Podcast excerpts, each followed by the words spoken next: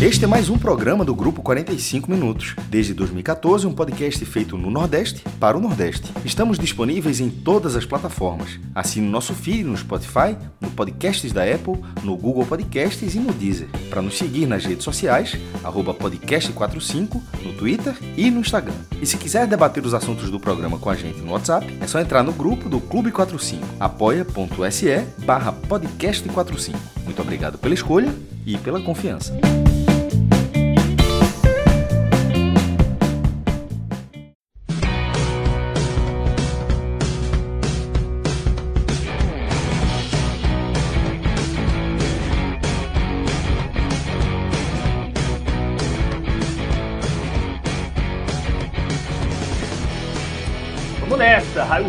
Série A aqui no podcast 45 Minutos. Eu sou o Fábio Hermano, estou com o Thiago Minhoca, Pedro Pereira e Arthur Silva. Nos trabalhos técnicos, o Alan Roberto. Vamos destrinchar, né, debater aí essa trigésima rodada do Campeonato Brasileiro, que ainda está incompleta, né?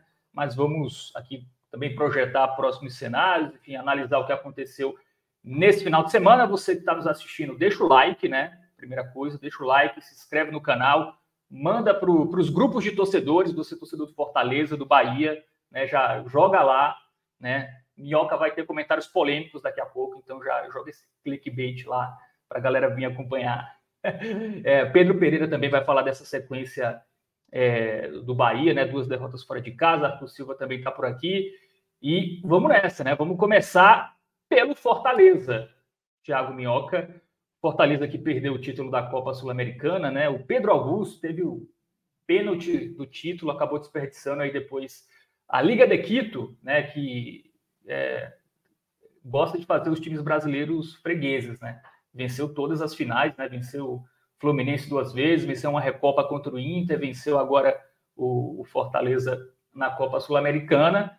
E agora o Fortaleza poderia entrar de férias, né, digamos assim, né, com a vaga já na próxima Copa Libertadores, agora vai ter que juntar os cacos, né, e voltar para a Série A em busca dessa, dessa classificação. Enfim, Minhoca, é, fica à vontade, ele pode falar do jogo também, se você quiser, mas, claro, projetando aí esse Fortaleza que vai ter que se reerguer na Série A. Então, Fábio, é, era um jogo, né, que claro, né, não tinha como não ser um jogo de muita expectativa, de muita ansiedade para o torcedor, e, e, o jogo reuniu todos esses elementos, né, todos os elementos, assim. Acho que até para a gente aqui, né, assim, eu estava trabalhando diretamente, trabalho aqui na cidade, e aí já também já respondendo, né, a pergunta que Pedro fez lá na Água Suja, do ambiente que estava a cidade, era de fato, assim, era final de Copa do Mundo mesmo, a cidade toda tomada de torcedores do Fortaleza. Claro que tinha torcedores do Ceará também secando bastante, né? Mas era um clima em que a cidade deu para ver, tipo, de manhã, hino tocando, fachadas de prédios com bandeira, com escudo do clube. Então era uma expectativa muito alta, né, para esse jogo do sábado, porque era uma final internacional e isso fez com que a cidade tivesse vários locais, é, teve locais pagos, né, espaços até de uma rua lá que cobraram um valor. Tinha o, tanto o governo do estado como a prefeitura, que aqui não se dão muito no estado, cada um fez o seu o seu, o seu dia né, para um local específico para os torcedores acompanhar, gratuitos, esse, nesse caso. Então foi realmente. A Comebol uma... liberou os telões? Como foi? Porque a Comebol. Às vezes... Não, não, isso aí partiu de cada local. O, o Fortaleza zero inserido nessa questão. Assim, foi uma ah. escolha da prefeitura, um espaço aberto, colocou lá um telão e disse quem quisesse acompanhar, é, acompanhasse lá, né? E, e, os bares e tudo mais, né? Os bares se aproveitaram muito também por conta dessa final, até por conta mesmo que ia ter muitos torcedores se unindo, né? Um sábado de tarde, então um horário bem propício para acompanhar. E essa partida que aconteceu ontem, né? É, a gente tem que, claro, falar do jogo um pouco, mas é muito mais pela maneira como o título acaba escapando né, das mãos do Fortaleza, por tudo que aconteceu, que se torna mais. É, vai ser muito lembrado, né? Assim, Fortaleza pode futuramente ganhar título, sabe, internacional e tudo mais, mas esse primeiro que ele disputou vai ficar muito marcado na história, tal qual a primeira participação do Fortaleza na Sul-Americana, quando o Fortaleza enfrentou o Independente da Argentina, o Fortaleza perde de 1 a 0 lá na Argentina, vencia por 2 a 0 aqui na Arena Castelão e na época ainda valia o gol qualificado. Acho que foi o último ano do gol qualificado. E no último lance daquela partida, o Independente, que até tinha Silvio Romero naquele time, Silvio Romero hoje no Fortaleza e perdeu aquela a penalidade, uma das penalidades no sábado. É, o Independente fez o gol e eliminou o Fortaleza em plena Arena Castelão, né? Foi um, um outro castelaço que o Fortaleza atravessou na sua história. E dessa vez, né, lá em Montevidéu, assim, a presença do, do, da torcida do Fortaleza bem maior do que a da LDU, o que era natural, né? A cidade toda tomada, os meninos fizeram cobertura muito boa. Né? Então, agradecer a todo mundo que acompanhou e contribuiu, né, para a nossa transmissão, né, fazer esse trabalho que foi tão bem feito pelos meninos diretamente lá do Uruguai. E, e só para, eu acho que pontuar um pouco o jogo, assim, eu não vou adentrar tanto. Eu vi muitas justificativas, sabe, sim, Fábio, do ah, teve ali Guilherme tocando na taça, teve o cara da tatuagem, teve o cara que filmou antes do último pênalti, teve a substituição do Voivoda, não era para ter tirado o Luceiro, não sei o quê. Cara, foi tanta coisa, porque e aí é que tá. A gente que acompanha a Copa do Mundo, né? É só olhar. Quando o Brasil é eliminado da Copa do Mundo, meu amigo, o que tem de justificativa para dizer por que, que o Brasil foi eliminado? Então, jogos, jogos como esse é a mesma coisa, entendeu? Então, na Copa do Mundo, na última, cara, faltava oito minutos, o Casimiro não era para ter subido, por que, que o Fred foi lá para cima? Enfim, aí começa a vir em 2010, por que, que o Júlio César foi sair se a bola estava na cabeça do Felipe Melo? 2014, por que, que escalou aquela seleção? o Neymar, não sei o quê. Aí sempre vai se tornando justificativas e justificativas.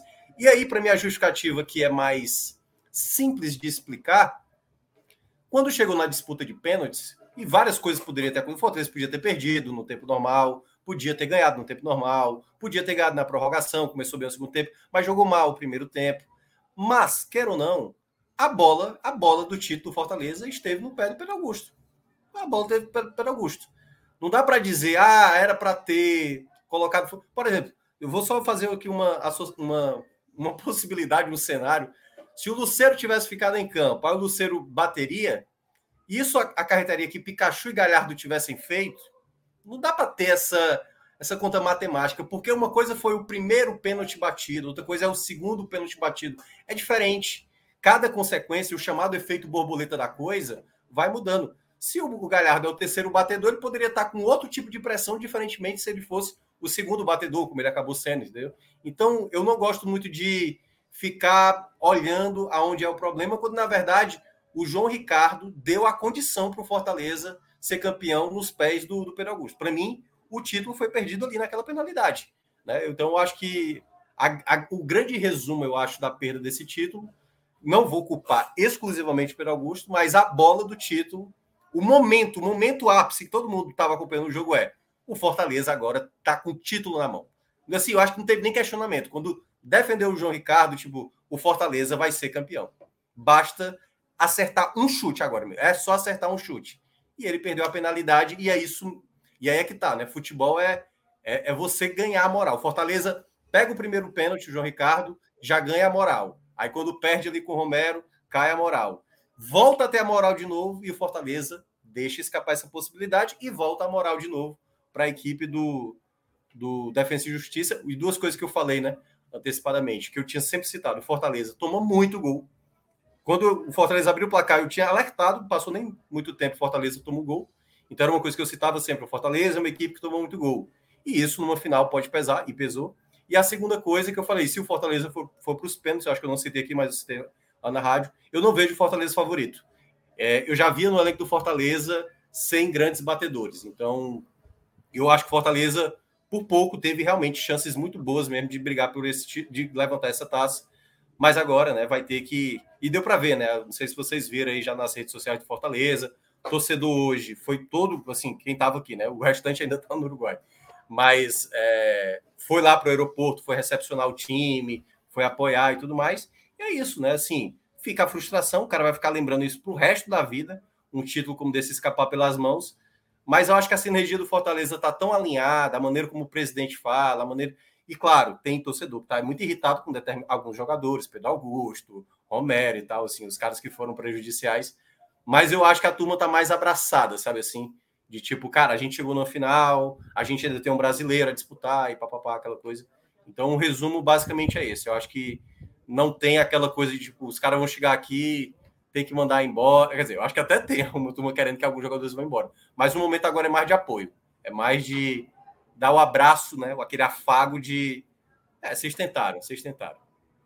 É, foi um detalhe, né? E o, a LDU conseguiu a vaga na, nas quartas, nos pênaltis contra o, contra o São Paulo. Né? E o Fortaleza. E nas oitavas também, contra o New Blance. Oitavas também tinha contra o New Blance, isso. isso. Quando pegou o New Blance que veio da Libertadores, também foi para os pênaltis. Foi e, a terceira disputa de pênaltis. Eles tinham convertido todas as penalidades. Contra o New Blance só foram quatro cobranças e contra o São Paulo eles converteram as cinco. Então, assim, eles são muito bons batedores, né? O João Ricardo conseguiu pegar dois, e por isso que eu citei. O Fortaleza eu não via no Fortaleza. Tanto é que na, nessa temporada. não participou, né, nesse, nessa temporada de disputa de pênaltis? Eu acho não, não né? o Fortaleza só teve pênaltis exatamente com bola rolando. É, e só cinco jogadores do elenco tinham batido pênaltis. Desses cinco, só um estava é, 100% de aproveitamento, que era o Luceiro, né? E aí o Marinho tinha perdido, o Galhardo tinha perdido. O Galhardo perdeu contra o seu Portenho, naquele jogo que era da, da Libertadores, né? Que podia valer vaga na fase de grupos. Pikachu perdeu, é, Romero tinha perdido contra o Mérida, né? E o, se eu não me engano, ele já tinha batido três e perdeu três, ou bateu, bateu quatro e, e tinha acertado uma. Então, assim, o Fortaleza já não tinha muito essa característica do pênalti, já era uma coisa que me preocupava. Eu estava até mais preocupado com a semifinal do Fortaleza, que era contra o Corinthians. Eu falei, se o Corinthians levar para os pênaltis, eu falei, aí eu acho que complica de vez. Mas o, o Fortaleza faltou, acho que talvez ter perna, né? E eu acho que pesou um pouco essa falta de ritmo do Fortaleza. Só jogou dois jogos, né? Até o Pedro falou aqui da outra vez, né? Fortaleza fez um time para jogar contra o, o Vasco e fez um outro time para enfrentar a equipe do Bahia. E aí, quando teoricamente o jogo do Botafogo seria o jogo ali para botar um time em reserva, acho que essa, essa quebra de sequência aí pesou muito no final. Tanto que o Fortaleza fez as, seis, as seis trocas e ainda perdeu o Tite no final, né? O Tite estava ali só cumprindo o um número no final, nos minutos finais. É, um dos argumentos que eu vi em relação ao Pedro Augusto é porque era um jogador reserva e tal, para fechar. Mas claro que agora é fácil falar, né? Depois que ele perde, enfim, ha sido é, melhor tu ter colocado um jogador titular, né? Para fechar, né? Para ter essa responsabilidade. O problema, o problema eu, eu, vejo muita gente comentar isso, mas o problema é que o que veio depois dele perdeu também que foi o, o. Então, assim, se colocasse ele antes, talvez. É, se, bem como, se bem como o Minhoca falou, ninguém sabe, porque disputa de pênaltis é muito a confiança. O Fortaleza ele começou com confiança, como o Minhoca falou, aí vai o Pedro Augusto para uma batida que a, o, o, lado da confiança estava muito mais para o Fortaleza ali, mas quando ele perde, gira de um jeito gira total, total. assim, fica é. muito é. mais a mercê da LDU do que do Fortaleza. Então, quando o Brites vai bater, é uma pressão gigantesca. Que talvez, é. se ele tivesse batido antes, não tinha perdido. Mas aí a gente tá conjecturando em cima de, é, de é conjectura, é cima, si, de, em cima do é si, não tem como. Ó, quer, como quer ver um detalhe? Quer ver um detalhe, Arthur? Uma coisa que eu vi. Eu, na hora, quando tive a substituição do Lucero pelo Romero, eu falei: eu manteria o Lucero. Ele pode estar cansado, mas eu manteria. Mas se ele tivesse é, ficado em campo e se por algum lance que tivesse acontecido, por isso que é tudo na base do si, né? Se por acaso o Fortaleza tivesse tomado um gol na prorrogação, porque o Luceiro não estava voltando, entendeu? Um jogador foi lá e se aproveitou disso. Aí a gente poderia estar falando, por que, que não sacou o Luceiro, entendeu? Poderia ter colocado no jogador para tentar ganhar na prorrogação. É por isso que quando tem. Assim, o Fortaleza teve a bola do título. Se o, se o Pedro Augusto tivesse feito tudo isso que a gente está conjecturando, que não era para ter tirado o Luceiro, que não era para ter feito isso, não sei o quê, entendeu? E aí, ah, tinha o Pacheco, tinha o Matheus. Vamos lá. Se o Machuca perde a penalidade, qual seria a justificativa? Pô, é um garoto ainda, 24 anos, é o maior salário do clube e bota essa responsabilidade pro garoto. Se é o Bruno Pacheco, o cara que veio do Ceará, por exemplo, como é que bota um jogador que veio do rival, que o time perdeu tanto, tantos, tantas disputas de pênaltis no ano passado e coloca um jogador como esse? Então, qualquer jogador que tivesse ali esse jogador tinha que fazer o gol. Resumindo, era isso. É, Qualquer é, jogador. É o Brits, o Brits a única é forma de não falar é se ele marcasse. Se ele é, marcasse, Brits, ninguém ia falar. Mas se o Brits é ídolo da torcida. O Brits é ídolo da torcida. O pênalti que é mais vai ser lembrado é o do Pedro Augusto. E não é o do Brits, entendeu? É o do Pedro Augusto. Porque o do Pedro Augusto era a bola do título. O do, é, do Brits e, e era para ser mais lembrado mesmo. E é, porque é, o do Brits, queira ou não, era para continuar vivo ainda na disputa, né? Então, assim, por exemplo, o João Ricardo. O João Ricardo era muito cobrado pelo torcedor, que dizia que o João Ricardo não pegava pênalti, não sei o quê e tal. E foi fundamental, não só no, nas penalidades, como também ali no, no, no, jogo, né? Que ele conseguiu fazer boas defesas. Então, assim, eu acho que é, é querer sempre vilanizar que acontece jogos como esse, jogos únicos, né? A gente vê muito isso em Copa do Mundo. E quando acontece, aí, claro, que pode ser todas essas coisas que as pessoas estão citando, pode ser. Pode ser a pegada na mão da taça lá do Guilherme, que gerou a zica por Fortaleza. Pra... Mas aí, aí, eu até tuitei isso, mas aí é muito mais um lado. É, exato. Não é análise séria, né? Não é análise técnica. Exato. Ninguém vai dizer, Ó, eu, eu conheço pessoas. Eu, eu, eu, conheço uma pessoa que ela, nessas viagens que ela fez internacional, ela não viu Fortaleza vencer, pô. E eu até brincava com esse pessoal eu acho que a zica é você, certo? É melhor não ir para a final. Ela foi para a final. É, mas, mas, mas a adaptação é complicado, viu? Tentar não é isso, mas não, é isso. Eu, eu acho que todos ali brincaram com perigo. Mas se a gente vai fazer uma análise técnica aqui mais séria, não dá para a gente dizer, não. E se a gente. é o seguinte, gente... Pedro Augusto é inocente e o problema foi é, Guilherme. Pô, assim, veja, eu tuitei isso e eu acho que os três casos ali que teve, a tatuagem, a, o, o Guilherme e o cara filmando, para mim o cara filmando é o pior. Tá? O cara filmando para mim é o pior. Mas assim, para mim é, é absurdo. É, As três são absurdas, mas não é por causa disso Arthur, que eu vou cravar aqui que o Fortaleza perdeu. Eu, eu, eu, confesso que eu não fui atrás, mas se a gente buscar agora, a gente encontra o torcedor do LDU que filmou. É, é. O último pênalti, pô. É, ele filmou. Ele filmou. Exatamente. Porque tinha mais gente na torcida do Fortaleza filmando, então, foi isso. É, e talvez algum jogador dele deu tocou a taça. Pode não ter sido na entrada, mas ali na hora que os jogadores chegam, né, no, no estádio, pode ter tocado. Aí eu, aí eu acho mais difícil. Aí eu acho mais difícil. A galera lá é treinada, é treinada. É, eu acho que a, a do Guilherme ali foi mais assintosa mesmo. Mas eu ia só comentar assim que. Cara, do cara filmando o pênalti realmente, velho, é de tirar é, qualquer torcedor do sério, né? Os caras não comentaram é nem... ontem na live muito bem sobre isso. Vai lá, Pedro. É, né?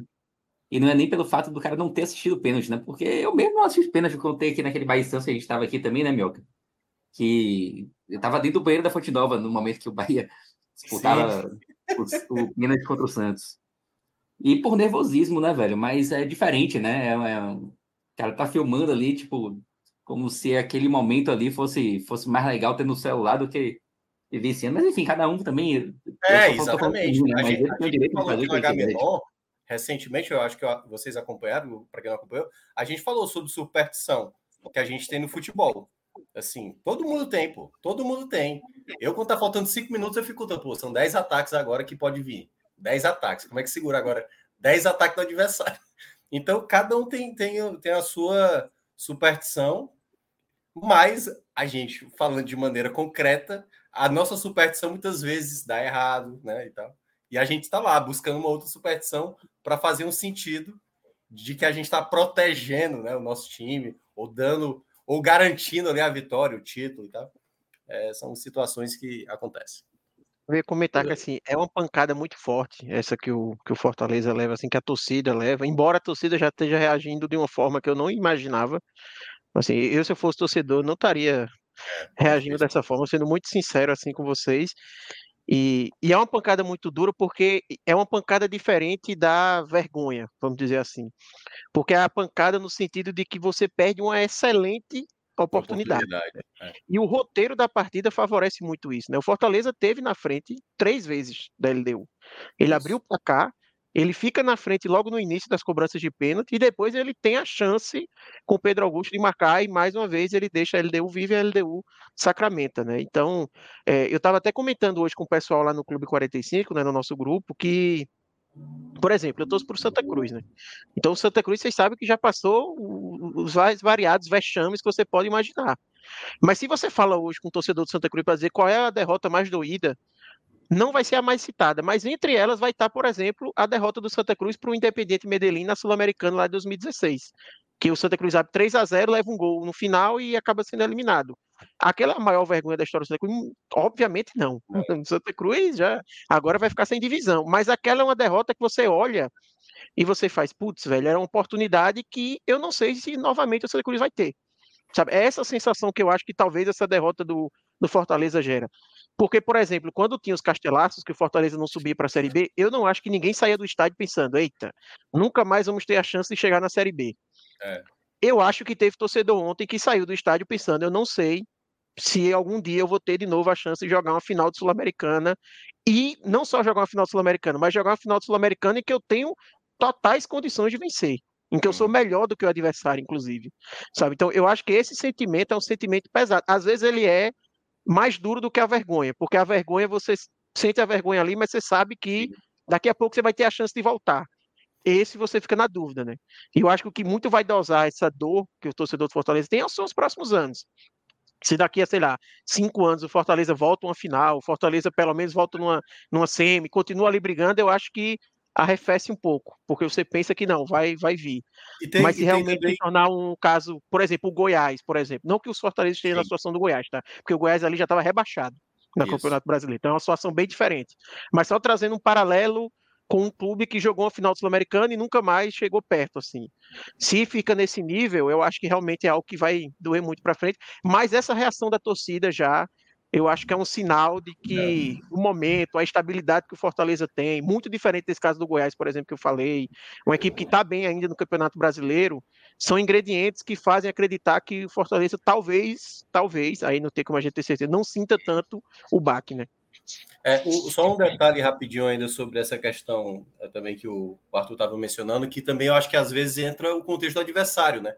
Se fosse um adversário também é, que estava disputando a primeira taça, talvez isso ia doer mais, entendeu? Porque quando você pede para LDU, pô, LDU tem um estofozinho de tipo, pegou brasileiro, deu, ou seja, o Fortaleza é mais uma vítima, entra um pouco dessa coisa da mística de uma equipe que já foi campeã, que até os meninos, o Cássio está acompanhando aqui, abraço para ele e para a turma que está tá ainda no processo aí da volta. É, eles mencionaram essa questão, né, que os, os equatorianos falavam muito, a imprensa equatoriana falava isso. Ah, o Fortaleza pode pesar contrariamente por conta que está chegando né, pela primeira vez na final, a gente já está mais acostumado, tentando ganhar o quinto título e tudo mais. Então, isso também entra um pouco na, na análise, mas certamente né, o cara vai lembrar muito mais do contexto e da, da primeira oportunidade. Né? O Fortaleza, na primeira oportunidade da Sul-Americana, ele é eliminado pelo Independente, e assim, naquele contexto que era o segundo ano de Série A do Fortaleza, era muito. E o Fortaleza quase foi rebaixado naquele ano, é bom lembrar, que o ano terminou em 2021, né? É, por conta da pandemia. E naquele ano o Fortaleza quase foi rebaixado. O Fortaleza poderia, talvez, nem voltar a disputar a Sul-Americana com tanta frequência, assim. E o que a gente viu nos dois anos seguintes é o Fortaleza ir para a Libertadores, para fase de grupos, no ano seguinte de novo ir para a Libertadores, né, que no caso foi esse ano, e aí acabar né, indo para a Sul-Americana, depois de ter sido eliminado ali da terceira fase. Então, eu acho que esse abraço, Arthur, só para explicar, acho que esse contexto, eu, eu vejo que isso pode acontecer com alguns clubes de massa, incluindo com o próprio Santa Cruz, sabe? Porque chega um momento quando você tá. O Fortaleza passou naqueles vários anos de Série C, quando ele sai daquela Série C, que é o que o, o, o Vitória está próximo a, a, confirmar o seu acesso, o torcedor já começa a abraçar, independentemente de algumas situações adversas que podem acontecer, sabe? Então, certamente, se o Santa Cruz conseguir se reerguer né, nos próximos anos, eu acho que o torcedor vai ficar mais, cara, vamos apoiar os caras, entendeu? A gente precisa apoiar porque o time não pode ter muita crítica, não sei o quê, a gente tem que abraçar a turma para conseguir alavancar. E eu acho que a, o Fortaleza tá, a torcida tá, na minha interpretação, né? Cara, se a gente agora esmorecer, pode ser que o time não consiga, assim, daqui a pouco ele vai falar, né? Que é, acho que é o próximo assunto ainda há tempo de lutar por algo a mais nessa Série A, sabe? Garantir no mínimo ali a Sul-Americana e quem sabe ainda lutar, quem sabe, por uma terceira Libertadores. Então, acho que o torcedor resolveu abraçar a equipe para ter esse contexto, né? Porque, obviamente, tem o outro lado da cidade que está tirando onda, e aí o torcedor do Fortaleza também não vai, né? Tipo, não vai, não vai se... abrir. Peraí, pô. Eu, eu, eu perdi, que... eu perdi o final do Sul-Americano. Tudo bem, quer tirar onda, mas vocês estão na Série B, então, né? Não, não vem com ninguém essa. vai abrir, ninguém vai abrir, é, ninguém vai abrir. Mas eu acho, que a, eu acho que a palavra-chave aí, Minhoca, é confiança, sabe? Isso, é, isso. O Santa Cruz ele saiu da Série D, bateu na Série A, mas eu acho que em nenhum momento o Santa Cruz teve é, um, um, um time talvez, mas uma diretoria, confiança uma gestão no projeto, né, confiança no é. projeto, exatamente. É, é esse o ponto, assim. Não teve nenhum momento que, pô, eu confio, Santa Cruz está em boas mãos. O Fortaleza tem essa sensação. Eu, eu, acho que o torcedor ele saiu ontem triste, com a cabeça pesada. É, pô, é uma dor, é uma pancada enorme, tem que sentir mesmo. Eu não concordo também com esse discurso, ah, não, tá tudo bem, depois. Não, não é assim, não, é. tem que sentir mesmo. Não, Faz parte, é isso. isso tem que sentir e tal, mas ao mesmo tempo ele tem confiança de que, pô, o projeto é bem feito. É, a gente não chegou aqui por acaso, sabe? A gente sabe que tem sustentabilidade. Então, acho que isso que faz esse, essa sensação, esse, esse, esse abraço que você fala. Ter confiança no é, que o clube faz. O projeto, né? é verdade. O projeto. Isso. Porque se fosse assim, o Fortaleza, primeiro, aquele ano que caiu para o Independente, né? Chegasse na final da Sul-Americana naquele primeiro ano e perdesse, aí realmente, ih, rapaz, agora, o primeiro ano a gente não conseguiu, Agora não, Fortaleza, queira ou não, é um time de mais, um clube de mais lastro recente, né? Cinco anos seguida, vai, vai para o sexto ano de Série A. Então, ele pode se preparar, né? De viver um momento que há ah, coisas que a gente poderia ter melhorado aqui, ali e tal, situações que acontecem. E ontem, sinceramente, ontem eu acho que foi o detalhe mesmo, entendeu? Pênalti é, é a individualidade. É um jogador mais confiante, um goleiro mais confiante, uma situação ali a gente poderia hoje estar falando parabéns ao Fortaleza pelo título, trabalho impecável, merecido, mas o futebol não é, às, vezes, merecimento. Às vezes é, é ali, é o instante é, ímpar, muitas vezes, que faz mudar a chave para um lado ou para o outro. É, e o, outro lado que... também tem história, né? Enfim, a LDU tem um trabalho, enfim. Até vi a história do, do zagueiro, né? O AD, né? Que é um haitiano, imigrante, é, foi para o futebol tailandês, uma proposta que não existia, ele voltou, enfim. Então... O cara do boné também, né? É, o do boné, o torcedor que jogou o boné, exatamente. Tem outro lado da história também. Tem outro lado também. Pela final, tá pela final, a LDU mereceu bastante, tá? A final, é. a LDU fez um jogo muito bom. Sim. Eu, até, eu até acho assim que o Fortaleza ter se deixado ter deixado o jogo ser decidido por um detalhe, eu acho que é até um demérito do Fortaleza, que é uma equipe superior ao LDU. Acho que deveria ter se imposto mais. Mas, enfim, é. para não entrar muito no jogo, mas só para dizer que do outro lado tem um merecimento claro da LDU. Não foi uma equipe que chegou do nada e nem uma equipe que venceu do nada. Assim, jogou, colocou sob risco, teve no final uma bola que João Ricardo defende, uma ótima defesa, Sim. que poderia terminado, ter terminado os 90 minutos para a LDU. Então, é, fez por merecer também esse, esse título. É, o Guerreiro perdeu o pênalti, né? O principal jogador abriu mal, enfim. Mas é aquilo, né? Talvez, talvez o jogador do Fortaleza ali, o Pedro Augusto, no caso, né? Com aquilo, ó, aí é o pênalti para história do, fute, do Fortaleza, do futebol nordestino. O cara da LDU não, talvez não tenha esse peso tão grande, né? Que, que o jogador, na hora ali do, do match point, né? Pode acabar pensando, enfim, mas é, é tudo por exemplo, ó, eu pensei na hora, pô, a LDU começa batendo, isso é uma vantagem. Sempre eu acho que quem começa batendo tem uma vantagem, né?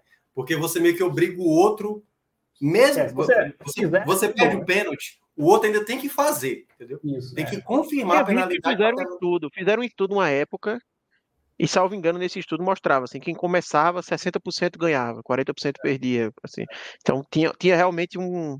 que a FIFA chegou até a pensar em fazer, testou até no Mundial, né? alguma coisa, aquela alternada, né? Fazer o ABBA, né? ABBA. Isso, exatamente. É um começa, né? depois dois seguidos, aí dois seguidos, dois seguidos, enfim. É mais só para.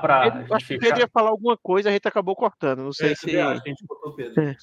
é, não, mas acabou passando também. Tipo, entrou, entramos nas histórias da LEU, aí passou. Ia falar que é. Rapidinho, vou voltar aqui só um minutinho. Mas para dizer que a consistência do, do trabalho do Fortaleza, ela até, eu acho que diminui um pouco aquela sensação de que, pô, perdemos uma chance que não teremos de novo, né? Porque o Fortaleza, falar que ainda tem a possibilidade de Libertadores, mas o Fortaleza já está praticamente classificado para a Sul-Americana, acho que dá para dá dizer isso. A Sul-Americana está praticamente garantida. E o Fortaleza indo para a Sul-Americana entra novamente como um dos favoritos, assim, né, ao campeonato. Então, eu acho que a consistência ela vai fazer com que o Fortaleza chegue mais vezes em situações como essa. É. Eu acho que já, já é, deu aquela virada de chave. Era isso que eu queria acrescentar.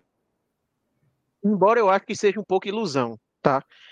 Porque, assim, é óbvio não que é. vai brigar, mas chegar numa final é difícil. Muito é, difícil. Não, pronto. É, Se esse mesmo Fortaleza mas não, é, mas não é como Fortaleza, ó, esse mesmo Fortaleza, vamos supor, esse mesmo Fortaleza, que já mostrou que tem capacidade, joga de novo essa Sula, de 10 vezes que ele jogasse, eu diria que ele ia chegar na final três no máximo, assim. É. Porque é muita coisa que pode acontecer no caminho. Um dia é ruim, aquele jogo com o Libertar, Marinho não faz aquele gol. Sim. Poderia ter caído nos pênaltis. Isso. Se ele pega o Red Bull Bragantino ao invés do América. Bull, se pega o Estudiantes se... na semifinal. É porque... E eu não estou dizendo que o Fortaleza não teve mérito. O Fortaleza está provado que teve muito mérito. Mas às vezes acontecem umas coisinhas é. no caminho e às vezes você é a melhor equipe e cai. Sabe? Pode é. acontecer. Claro. Sem dúvida nenhuma, não é fácil. A dificuldade de se chegar na final internacional é enorme. Sem dúvida nenhuma. Mas é, é, você vê a LDU aí, a LDU já tá em, já disputou quantos finais? Então, eu acho que a consistência ela vai fazer com que outras oportunidades semelhantes a essa surjam para o Fortaleza. Eu acho que, para mim, é, não estou dizendo que vai ser ano que vem, que o Fortaleza vai chegar na final ano que vem, não é isso. Mas entra com possibilidades, assim, não é algo tão distante como é para outros clubes, entendeu? Não, é eu concordo. E assim, mesmo que seja uma ilusão, ela só acontece com quem tem motivo para acreditar, né? Eu tenho certeza que, pegando o exemplo lá que eu falei do Goiás, ninguém terminou aquela final do Goiás e disse, eita, daqui a pouco vai ser a gente de novo. A torcida do Goiás terminou a final e disse, rapaz, já era. Nunca mais agora. A da Ponte Preta também pensou a mesma coisa. A do Fortaleza, ela tem o direito de pensar isso. Não é uma loucura pensar é, isso. O, o, o Zubel Dia, que é o treinador lá da LDU, ele perdeu para o Crespo, né? O Crespo estava no defensa acho que era no defensa, né? E ele estava, acho que no Lanús, se eu não me engano. Isso. E, e deu para ver na coletiva dele de pré-jogo o quanto ele foi muito cuidadoso com o Fortaleza, sabe? Acho que, a, acho que os equator, equatorianos tinham uma certa, uma certa certeza que pudesse talvez ser campeão por conta dessa, dessa, dessa coisa do ineditismo do Fortaleza na primeira final. Mas eu, eu acho que ele foi muito bem, assim, na maneira. Os meninos também falaram isso né, nas lives. Então, eu acho que é, cara, é porque é, é isso, né? o detalhe ali que a gente poderia estar falando uma outra coisa que. É por isso que muitas vezes analisar resultado é a melhor coisa que tem. Eu gosto muito de analisar o, o desenrolar da coisa, sabe? Eu acho que o Fortaleza realmente ficou, fez um jogo mais abaixo do que poderia ter feito, como time que é. O Fortaleza, na minha avaliação, era a melhor equipe quando se desenhou as semifinais ali, dos quatro que estavam. Acho até que o Defensa e Justiça seria um adversário mais complicado para o Fortaleza. A LDU realmente foi o melhor adversário para o Fortaleza, mas no contexto do jogo, no, na sequência, aí o pessoal já pode lembrar ah, as duas derrotas para Vasco e Bahia pode ter abalado. E aí você vai criando várias construções para tentar justificar uma, um resultado ali que foi o individual que pesou, né? O momento psicológico de cada atleta ali na hora das penalidades. É, dá para dá posturar a narrativa que você quiser, né? Pega um ponto ali e a gente acha um argumento mas é, a sensação do torcedor do Fortaleza é, é, é, isso que vocês falaram. Assim. Fica a sensação que não foi um acaso. O Fortaleza não chegou na final no acaso e pode repetir grandes campanhas. Pode ser na Copa do Brasil, por exemplo, né? E talvez eu acho que é até melhor ganhar uma Copa do Brasil do que ganhar uma Copa Sul-Americana, por exemplo. Então, eu acho que fica a sensação para o torcedor do Fortaleza que ano que vem, o time, ou na Sul-Americana, ou na Copa do Brasil, enfim, o time vai continuar brigando por coisas grandes e isso foi parte do processo, né? Talvez essa, essa derrota numa final possa ter sido parte de um processo, mas como o Arthur falou, também é ilusão. Vai se o Voivoda é, sai, né? E aí Sim, não acerta é no técnico. E é, se você não acerta no técnico, isso já, já atrapalha muito dos planos, como o Fortaleza errou depois que o Rogério Santos saiu, né? É, o Chamusca e o Anderson, né? Então, é, então, é, futebol, ainda mais futebol brasileiro, é muito detalhe, mas eu acho que fica a sensação. O Fortaleza vai continuar ali é, com destaque nas próximas temporadas, talvez não, não chegando numa final, mas é, vai continuar no, no cenário. E, e, ontem a força né, do, do, Fortaleza foi a audiência na TV aberta, né, a transmissão do SBT, até em São Paulo, né, que é, é incomum, né, quando não tem times paulistas, até quando é time do Rio, assim, audiência é bem abaixo, o Fortaleza ali brigou ali, o SPT que. Eu, eu acho que o contexto também do jogo foi até Ajudou, agregando né? mais, né? Que é tipo assim, ei, o jogo do Fortaleza tá indo para prorrogação. Ei, é. vai para pênalti. E isso meio que vai juntando a turma, né? Tipo, opa, vai ter uma disputa de pênalti, né? Meu time, vamos lá ver qual é, entendeu? E o Fortaleza, quer ou não, assim, né, no cenário nacional, e aí eu tô falando mais de percepção, é um clube hoje que, como a Chapecoense, naquele ano que foi campeão, também por conta da tragédia que teve, a Chape, naquele ano, quando foi avançando, a galera começou a abraçar. O Fortaleza, sim, nos sim. últimos anos, o, por exemplo, o, o, o Voivoda, ele é uma figura. É difícil a pessoa não gostar do Voivoda, assim, sabe? Porque é um cara muito. ele não é um cara vaidoso, ele não é um cara que joga para a torcida, ele não vai para a coletiva para culpar a arbitragem, para dizer de cansaço, e ele tem todos esses motivos para falar, né? A gente sabe que uma equipe do Nordeste perante algumas equipes do eixo vai ser prejudicada, como o Bahia até foi mais prejudicado esse ano, até mais do que o Fortaleza. A, vi a viagem para o Fortaleza é muito mais difícil comparada a qualquer equipe da Série A. Ele tem todas essas justificativas. O Rogério Senni usava muito isso, muitas vezes, quando estava aqui no Fortaleza. O Voivoda não. O Voivoda, ele, com trabalho, é um cara que está totalmente abraçado a isso. E queira não, acho que o Fortaleza, ele, para essa decisão, de fato, teve um abraço de boa parte do Brasil. Não vou dizer que, enfim, era tão significativo assim, mas eu acho que boa parte das pessoas assim que olharam a trajetória do Fortaleza, pô, tá aí, um clube que, que se ganhar é muito merecimento. É para, como o Fred falou, né? É digno de aplauso. Não ganhou, fica aí a frustração por conta né, dessa situação. Mas eu acho que o momento do Fortaleza ele acaba tendo essa situação. E aí, já pensando, né? Que até o Igor Santos lembrou aí, né? O bom que o Fortaleza, ao perder essa taça, que ele vai dar uma importância para o campeonato, que é o assunto que a gente vai tratar, né? Que é agora o foco Isso. da Série A. Pedrão, vai colocando o dashboard aí, né? Vamos analisar a situação agora do Fortaleza como a próxima Libertadores, que é o objetivo, né? Vamos dizer que essas duas rodadas não foram tão favoráveis assim, né? O Fortaleza está a sete pontos, não é isso? Do, é, do, do, Atlético Mineiro, tem dois jogos a menos, o que significa que mesmo ele vencendo os jogos atrasados, ele não vai entrar é, no G6. Né? Então, é, tem essa questão aí que o Fortaleza ainda vai ter, não depende só de si agora, né? não depende só das próprias forças para chegar à classificação para Libertadores. Ano passado a gente teve uma, uma remontada, né? Um, um, time que passou o primeiro turno no, na zona de rebaixamento e conseguiu no segundo turno dar a volta por cima e se classificar para a próxima Libertadores, se bem que eram mais times, né? Tipo, acho que foi G8 ano passado, não foi? Foi. É, agora está mais complicado, mas dá, dá para acreditar. O exemplo do ano passado dá para acreditar que o Fortaleza vai conseguir juntar os cacos e vai conseguir. É... Tudo bem que agora são menos jogos, né? A gente tem o quê? 10 rodadas para o Fortaleza, 8 para os demais, mas dá para acreditar que esse time vai ter mental, né? Que, que é, o, é, o, primeiro passo, e também futebol, né? Porque o Atlético está conseguindo vitórias importantes, o Atlético Mineiro, é, o Grêmio conseguir uma recuperação nessa rodada. É, As duas últimas. Ele é, venceu o Flamengo, Flamengo, e venceu o América Mineiro, né? Os, os, dois venceram as duas últimas partidas, né? O Atlético é, Mineiro isso. e o Grêmio. São as notícias isso. ruins para o Fortaleza. Pois é. é. E aí, Minhoca, mas com você analisando aí essa situação, é, é real ainda a, a vaga na próxima Libertadores ou está mais distante? Eu vou ser bem frio, assim. Eu acho que a chance do Fortaleza da Libertadores era de fato a Sul-Americana. Assim, antes mesmo de, de ter as rodadas e tudo mais, eu falei, cara, esse ano, o Pedro a gente já tinha mostrado aqui, a pontuação desse ano está mais elevada. Eu vi alguns torcedores falando, comparando com a campanha de 2021, mas aquela campanha de 2021 foi a campanha mais baixa de um quarto colocado, foi 58 pontos. Tanto é que se a gente fala 58 pontos, um quarto colocado terminando a Série B, 58 seria a menor pontuação de um acesso né, da Série B. Então, aquele ano que o Fortaleza terminou com 58 foi um ano muito atípico para um quarto colocado terminar com aquela classificação. Então, esse ano eu acho que é no mínimo 60 pontos para você tentar disputar nessa, nessa Libertadores. Isso exige que o Fortaleza vença seis dos 10 jogos. Só que a gente poderia, beleza, seis de 10 jogos para o Fortaleza, uma equipe considerada boa desse brasileiro, dá para se imaginar.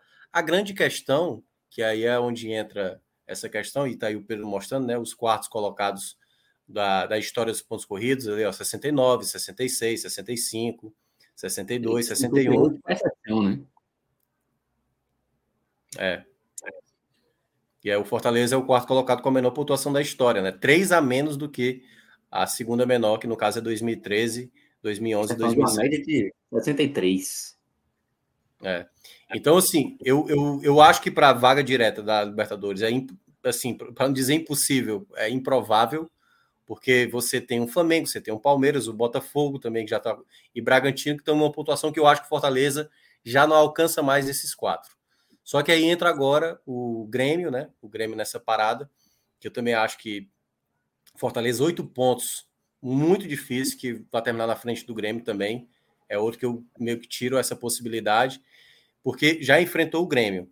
E aí, da turma aí dos Atléticos, né, e do Fluminense, são, acho que a disputa real do Fortaleza, como se fosse uma vaga entre essas quatro equipes e o Fluminense, a depender do que vai acontecer no próximo sábado contra o Boca Juniors. Lembrando, né? Nesse momento tá G6 com o São Paulo, né? Ali na 11 colocação, já garantido na Libertadores. É... Só a possibilidade de G7 se o Fluminense ganhar a Libertadores e ainda tiver cabeça de querer disputar o campeonato até o final, que também o Fluminense nem. Provável. é, porque o Fluminense às vezes querendo também na Série A não, não se complicar, porque eles sabem que se não ganhar a Libertadores vão ter que lutar pela Série A. Eles estão tendo muita facilidade, né? Eles estão assim dando uns tropeços nos últimos jogos recentes.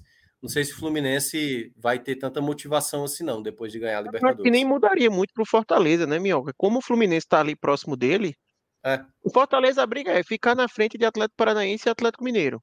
Isso, é isso. Independente é. de se o Fluminense vai vencer ou não, o Fluminense ele pode se tornar mais um time nessa briga. Porque se o Fluminense não vence, aí tem que é. ficar na frente de Atlético Mineiro, Atlético Paranaense e Fluminense.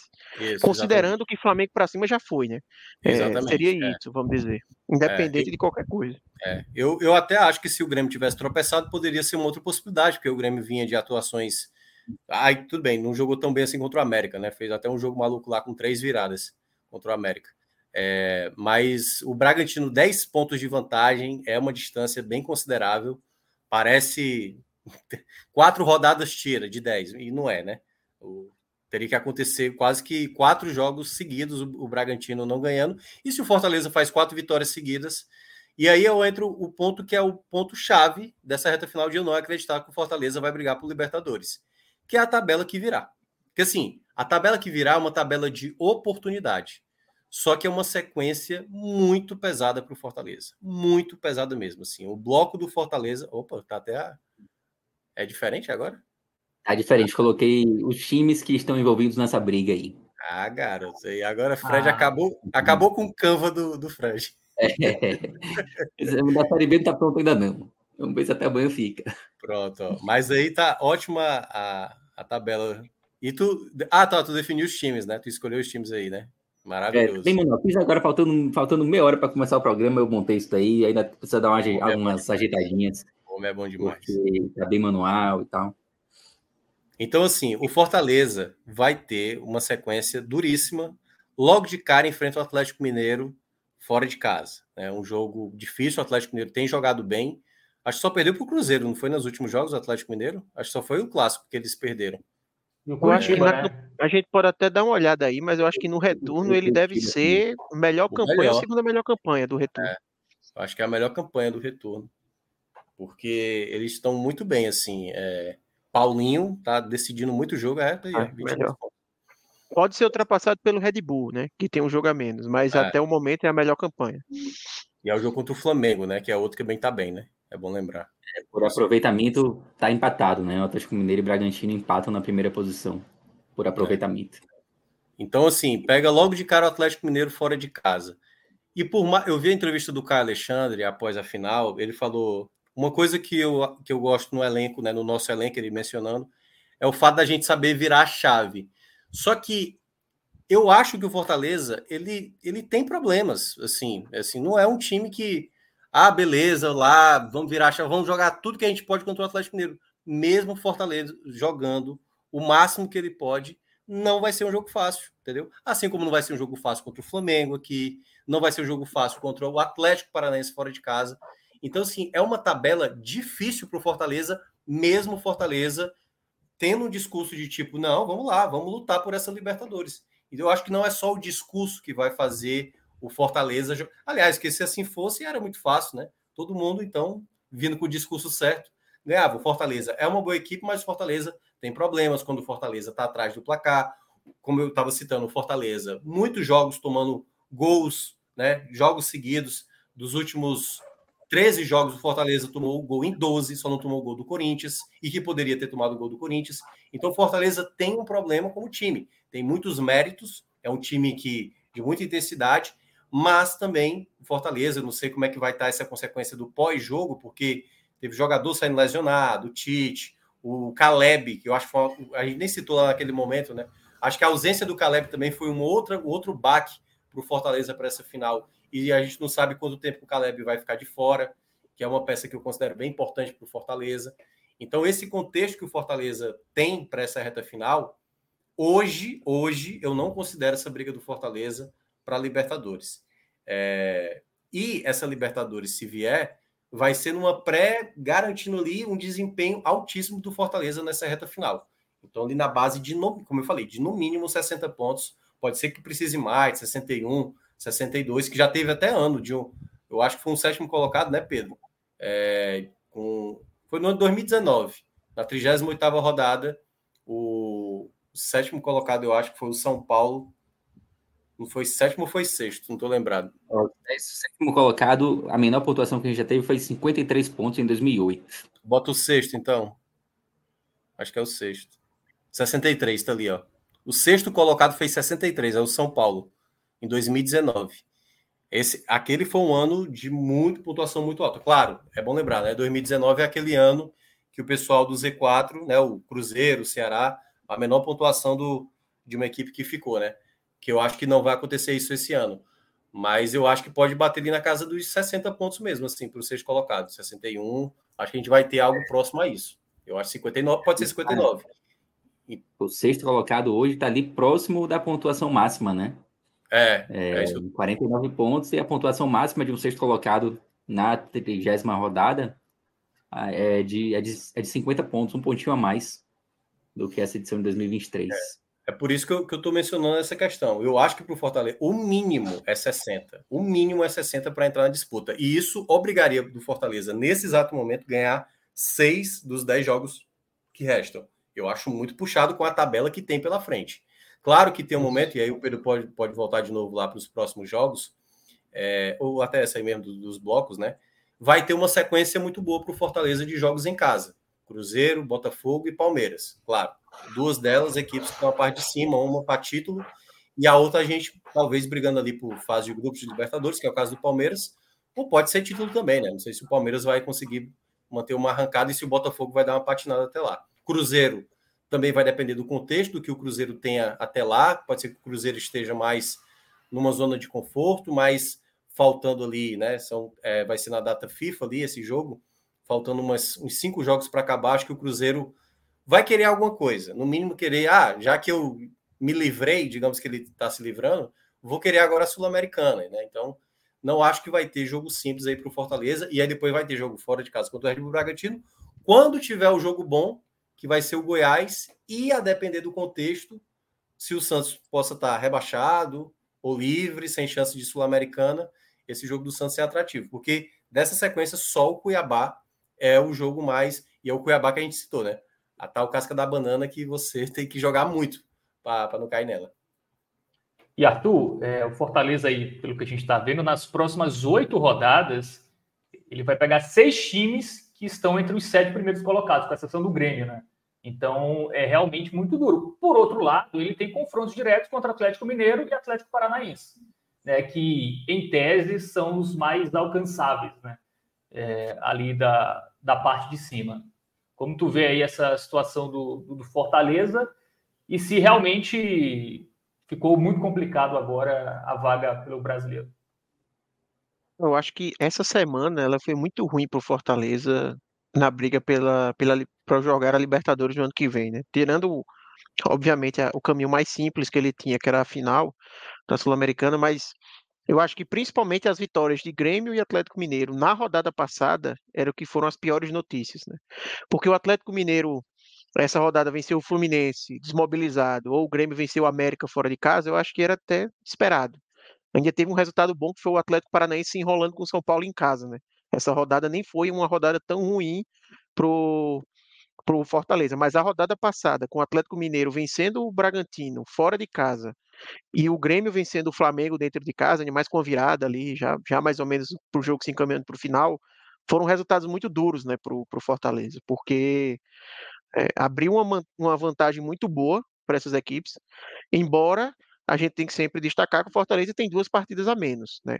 A minha única discordância com o Minhoca é que, assim, eu, eu concordo com ele que a tendência é que o Fortaleza não brigue por eh, vaga direta na Libertadores. Mas eu não consigo descartar essa briga do Fortaleza porque ele tem dois jogos a menos, então eu acho que enquanto ele tiver partidas a disputar, ele tem como acreditar. Até porque a gente não está falando aqui, sei lá, de uma equipe que, sei lá, o Inter, que está oscilando muito, ou o Cruzeiro, que a gente não imagina esse nível de desempenho. A gente está falando da equipe que já mostrou nesse campeonato que tem capacidade de conseguir os resultados. Agora, é um cenário muito difícil. É uma campanha, como o Minhoca falou, de seis vitórias em dez partidas, é uma campanha. É, é 60% pelo menos de aproveitamento ali, né? A gente tá falando. Pode ser até que precise de mais, um empatezinho em outra partida, algo nesse sentido, né? Então, é, é um aproveitamento muito alto que o Fortaleza precisa. E eu acho realmente, Fábio, como você falou, essas três próximas partidas que o Fortaleza vai ter, onde ele vai enfrentar é, Atlético Mineiro e Atlético Paranaense, eu acho que é aí que o Fortaleza vai definir sua vida no campeonato. É, é. O Minhoca falou ali do final da tabela que ele pega Goiás e Santos, mas assim, ele vai ter que chegar lá numa situação é. muito na briga para esses jogos valerem de alguma coisa, sabe? Porque ele vai decidir a vida dele agora. Se ele pega Atlético Mineiro e Atlético Paranaense perde, assim, complica demais. Complica é. demais. No meio, no meio aí, aí Flamengo em casa. Deus, eu acho que é, é exatamente. Eu, tô dizendo complica demais só para não, não dizer a, a, realidade que é, já era. Porque é. assim, não tem como, que além de, ele, além de ele não somar os pontos que precisa, ele vai ver os adversários abrindo uma margem é, muito grande em cima dele, né? Então, é, é por isso também que eu fico naquela de que assim, não dá para eu porque se hoje você me pergunta aqui para eu apostar, eu, eu aposto. O Fortaleza não vai para a Libertadores no ano que vem. Eu acho que é o mais provável de acontecer pelo cenário complicado, muitas equipes na briga, e essas equipes que estão na briga com Fortaleza, basicamente nenhuma com viés de baixa. Eu acho que nenhuma estão com viés de baixa, só o Fluminense. Era o Grêmio, é um né? Caso... Era o Grêmio, né? O viés Exatamente. O Grêmio se recuperou, né? Era o Grêmio, era o Atlético Mineiro que podia oscilar, depois perder um clássico, e pegar o Bragantino fora, podia ter uma oscilação também, não teve. Então você tem hoje um Palmeiras que reagiu muito bem no campeonato e aí já foi, depois de vencer ali o Coritiba, ele emenda 5 a 0 no São Paulo, vence novamente e agora ele já está até se iludindo com briga pelo título.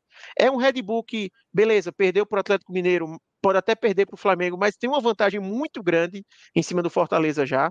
Um Grêmio que vem de duas vitórias, um Atlético Mineiro que vem de duas vitórias, um Atlético Paranaense que, por mais que tenha vacilado agora, mas também é uma equipe que vem pontuando bem nas últimas rodadas. Então, assim, é, é uma briga muito indigesta para o Fortaleza, porque ele, ele vê todo mundo indo bem e ele vai ter que ir assim desses clubes para poder conseguir a vaga. Então, é difícil, mas ao mesmo tempo, por mais que a tabela ela seja difícil, ela oferece ao Fortaleza que uma vitória, por exemplo, em Minas, que obviamente o Fortaleza não é favorito para essa vitória, né? Não é favorito, mas se ele consegue essa vitória, o caminho também já dá, já se abre bem. É, é. Você já ganha confiança, você já faz aquela, pô, o título ficou para trás, o título que a gente perdeu, afinal agora a gente está focando aqui, então é uma, uma vitória que pode ser um divisor de águas, mas é um jogo muito difícil. O Atlético Mineiro, do seu modo ali, está sempre ganhando as partidas, né? Então, realmente é uma missão indigesta aí. É, eu, eu, diria que para o Fortaleza, isso considerando uma vitória sobre o Flamengo, certo? Uma vitória sobre o Flamengo cinco pontos seria o mínimo para o Fortaleza continuar nesses próximos três jogos que o Arthur mencionou. Cinco pontos. Se o Fortaleza faz quatro, assim, ainda tem uma disputa, mas ainda com um cenário. Ele sai do muito difícil para o difícil, ou pro, do difícil para o chato, como diria Cássio Zico. É chato para buscar. É, mais cinco pontos, isso você. Cinco pontos, você empatando fora ou contra o Atlético Mineiro, ou o Atlético Paranaense fora, vencendo o Flamengo e conseguindo esses dois empates fora, não deixando nem Atlético Paranaense e Atlético Mineiro se distanciar, e aí, né, é, é, pode ser que o, o empate seja contra o Flamengo, e você vence um dos Atléticos que a gente mencionou, aí você, você passa a segurar um dos atléticos, que é, é isso que a gente está fazendo na linha do corte, né? São os Atléticos, exatamente, que o Fortaleza está brigando nesse momento. Se ele vence um desses dois fora de casa, Aí ele praticamente. Se, se ele faz seis pontos aí, nessa sequência de nove, aí ele entrou na disputa. Ele entrou na disputa. Porque. Aí porque... Eu, eu, acho que, eu acho que uma vitória contra o Atlético já é suficiente para colocar já é, o Já é. Aí eu concordo também. É, é. correr contra o Flamengo. Eu, é. eu não acho que, que, eu não vejo essa necessidade de cinco pontos para colocar o Fortaleza na briga, não. É porque, eu, eu, é porque eu já estou considerando o jogo do, da quarta, sim, moralmente difícil para o Fortaleza, sabe? Eu acho que é o jogo mais é, difícil. É, eu concordo mais com o Pedro que é aquela. Se o Fortaleza vence o Atlético, aí os cinco pontos já se tornam um pouco. Porque se você vence o Atlético, o Fortaleza não vai, não vai abrir mão de uma vitória dentro de casa com o Flamengo, sabe? Você conseguiu a vitória ali. Então, os cinco pontos já se torna até uma, uma linha baixa, né? Mas realmente, esse jogo aí é decisivo contra o Atlético Não, Mineiro. é, mas é, é porque, assim, é porque mesmo assim, mesmo assim, eu ainda acho que o jogo do Flamengo vai ser duro em casa, assim, de. É, não, não é só vencer um jogo. Se o Fortaleza só faz três pontos nos próximos nove, eu acho que o Fortaleza não, tá fora, tá, não, tá na disputa. Três oh, pontos em nove. Eu acho que eu acho que a gente pode fazer um exercício aqui, baseado naquele cálculo seu, Minhoca, de, de seis vitórias. Fortaleza tem Santos e Cruzeiro em casa. Ou, oh, tá. desculpa, o Santos fora, né? Tem Goiás e Cruzeiro em casa. E tem o Santos fora. Três jogos aí ganháveis, certo? Sim. Aí tem o Cuiabá fora, que é chato, mas se o Fortaleza quer lutar por alguma coisa a é, mais. O Cuiabá vai melhor fora do que em casa, né? Ultimamente. Tem isso também. Ou seja, quatro, quatro vitórias aí que o Fortaleza precisa ter. Não estou dizendo que vai ganhar esses quatro, mas para chegar a Libertadores precisa ganhar. É. E aí faltariam dois. Faltariam dois, tem no Botafogo, Palmeiras e Grêmio em casa. E Bragantino e os dois Atléticos fora. Claro que você perder os confrontos diretos é ruim. Você pode ter uma pontuação, uma necessidade de pontuação maior do que essas, essas seis vitórias. Mas nesse cenário de seis vitórias sendo suficientes, você teria que, que vencer dois dos adversários da parte de cima, né? E é, mas é porque você botou um cenário altamente positivo para o pessoal do meio para baixo. E aí é que tá, não é dessa maneira, né? Lógico, gente, não é não, a gente tem, é porque assim, a gente tem que fazer a ponderação às vezes até mesmo, beleza, dos, dos times que ele vai pegar ali do Cuiabá para baixo, vamos considerar que ele dos 12 pontos ele faz 9, certo? Ele já vai ter a obrigação, obrigação de fazer 9 contra a galera de cima entre os Atléticos, o, o Botafogo, o Palmeiras e o Flamengo e o Bragantino. Então, assim, dá para o Fortaleza fazer três desses 18 que ele vai disputar, é, no, no, fazer 50%? Dá para imaginar. Dá para imaginar ele, ele conseguir fazer nove pontos. Só que é, é, é bom lembrar, eu estou botando 60 como o mínimo. A gente não sabe como vai estar o desempenho do Atlético Paranaense, do Atlético Mineiro, né, do próprio Fluminense, a depender do contexto, do quanto eles vão estar. É por isso que nesse momento o Fortaleza, além de tentar fazer a parte dele, ele tem que começar a dar uma abraçada na turma, que aí é onde a turma do Bahia não vai gostar. A turma de baixo, e incluindo o próprio Bahia, né, tem que começar a vencer jogos contra o pessoal da parte de cima. Porque não dá para, no confronto direto, como aconteceu o Atlético Mineiro e Red Bull Bragantino, era até melhor que o Bragantino tivesse vencido, Sim. e não o Atlético Mineiro. Porque aí deixava o Atlético Mineiro, por é. exemplo, hoje o Atlético o Bragantino Mineiro... foi, né? O Bragantino é, já foi, assim. Eu acho que o Bragantino está muito difícil é, para pegar. não coloco. Então era melhor o Bragantino ter vencido aquele jogo do que o Atlético Mineiro. Então é, é agora é basicamente lutar secando muito o Atlético Mineiro, Atlético Paranaense, barra Fluminense, a depender do contexto de sábado que vai acontecer na Libertadores. É, eu acho que o Grêmio também, eu não, não, coloco tanta fé não, tá? O Grêmio ganhou do Flamengo, mas ali chutou no gol, entrou assim, foi um, foi um negócio que, claro, tem mérito, mas eu Foi uma vitória ali que. Tá até o Mas primeiro ele... gol do Grêmio não, não, não tinha cara que o Grêmio ia virar, e contra o América Mineiro teve muitas dificuldades. Muitas dificuldades, é, então, Eu acho que o Grêmio. Perceba, é um ó, a, gente, a gente falou isso do Vitória na Série B. A gente falava assim, pô, Vitória tá, tá ganhando, é importante, não tá tomando gol, mas tá conseguindo resultado, meu amigo. Tá conseguindo resultado. O Fortaleza, nesse momento, ele não precisa que os adversários. Precisa que os adversários percam jogos, entendeu? não pontuem mais. Jogando bem ou jogando mal, estão pontuando, pô. Estão pontuando. O Fortaleza é que ele se obriga a não poder errar. É a mesma coisa dos Sim. perseguidores lá na Série B. Essas equipes que estão perseguindo, o Guarani que vinha bem, tá aí, acho que são quatro, cinco jogos sem ganhar. Porque isso pesa. Então, Fortaleza ganhando do, do, do Atlético Mineiro e ganhando do Flamengo, aí digamos que perde para o Atlético Paranaense. Aí logo depois é o Cuiabá, né? Beleza, jogo contra o Cuiabá, agora é para vencer. Aí não vence o Cuiabá. Porque a pressão vai sempre. Porque é o, é o velho, como o Galvão Bueno diria na Fórmula 1, né? Chegar é uma coisa, passar é outra, entendeu? Então, nesse contexto, o Fortaleza, ele é que não pode mais pecar. Os outros, mesmo jogando mal, eles têm margem para tropeçar. A vantagem que eles estão hoje do Fortaleza, o, hoje o Grêmio tem oito pontos de vantagem. Duas rodadas tranquilas. Claro, o Fortaleza tem dois jogos a menos, mas até lá ele precisa chegar e depois passar, né? Dessa situação. Hoje ele não está inserido nessa briga. É, eu acho que fica. O viés de alta que as equipes estão, o Pedro está até destacando isso, né? O viés, o, o, aproveitamento bom dessas equipes aí no. Se a gente pegar o segundo turno, é que complica, né?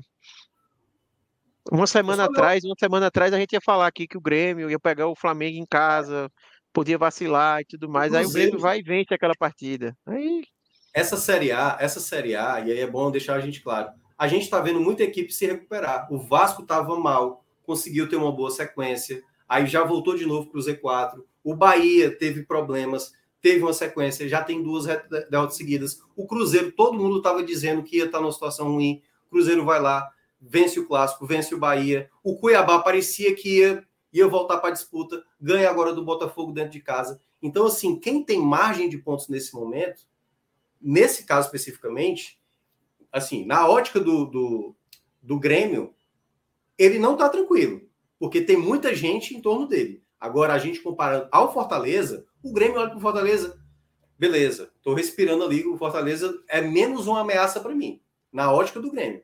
Agora ele está preocupado com o Atlético Paranaense, com o Atlético Mineiro, com o Fluminense, com o Flamengo, com o Palmeiras, porque ele quer uma. Ele está brigando até pela vaga direta né, da, da Libertadores.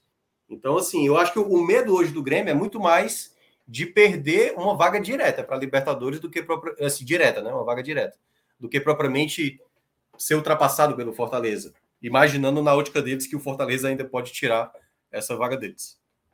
É, o Fortaleza ele não pode, ele não pode se permitir a oscilar mais, né? Ele não pode. As derrotas recentes, que ele estava obviamente focado é. na, na Sul-Americana, mas pesou. Como ele não conseguiu o título, e as derrotas para Vasco e Bahia pesaram. É, se ele tivesse conseguido pelo menos três pontos, né, uma vitória nos dois jogos, já estaria numa situação mais tranquila. É... E outra coisa que eu acho que é muito importante para o Fortaleza é o Fluminense ser campeão, porque é menos um na briga.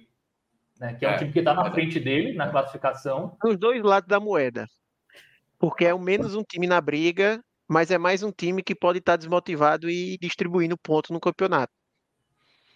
Quem e eu acho que o Fortaleza, já pegou, e o Fortaleza já pegou o Fluminense duas vezes.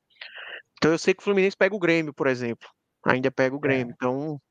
Pega é, Flamengo, Palmeiras e Grêmio.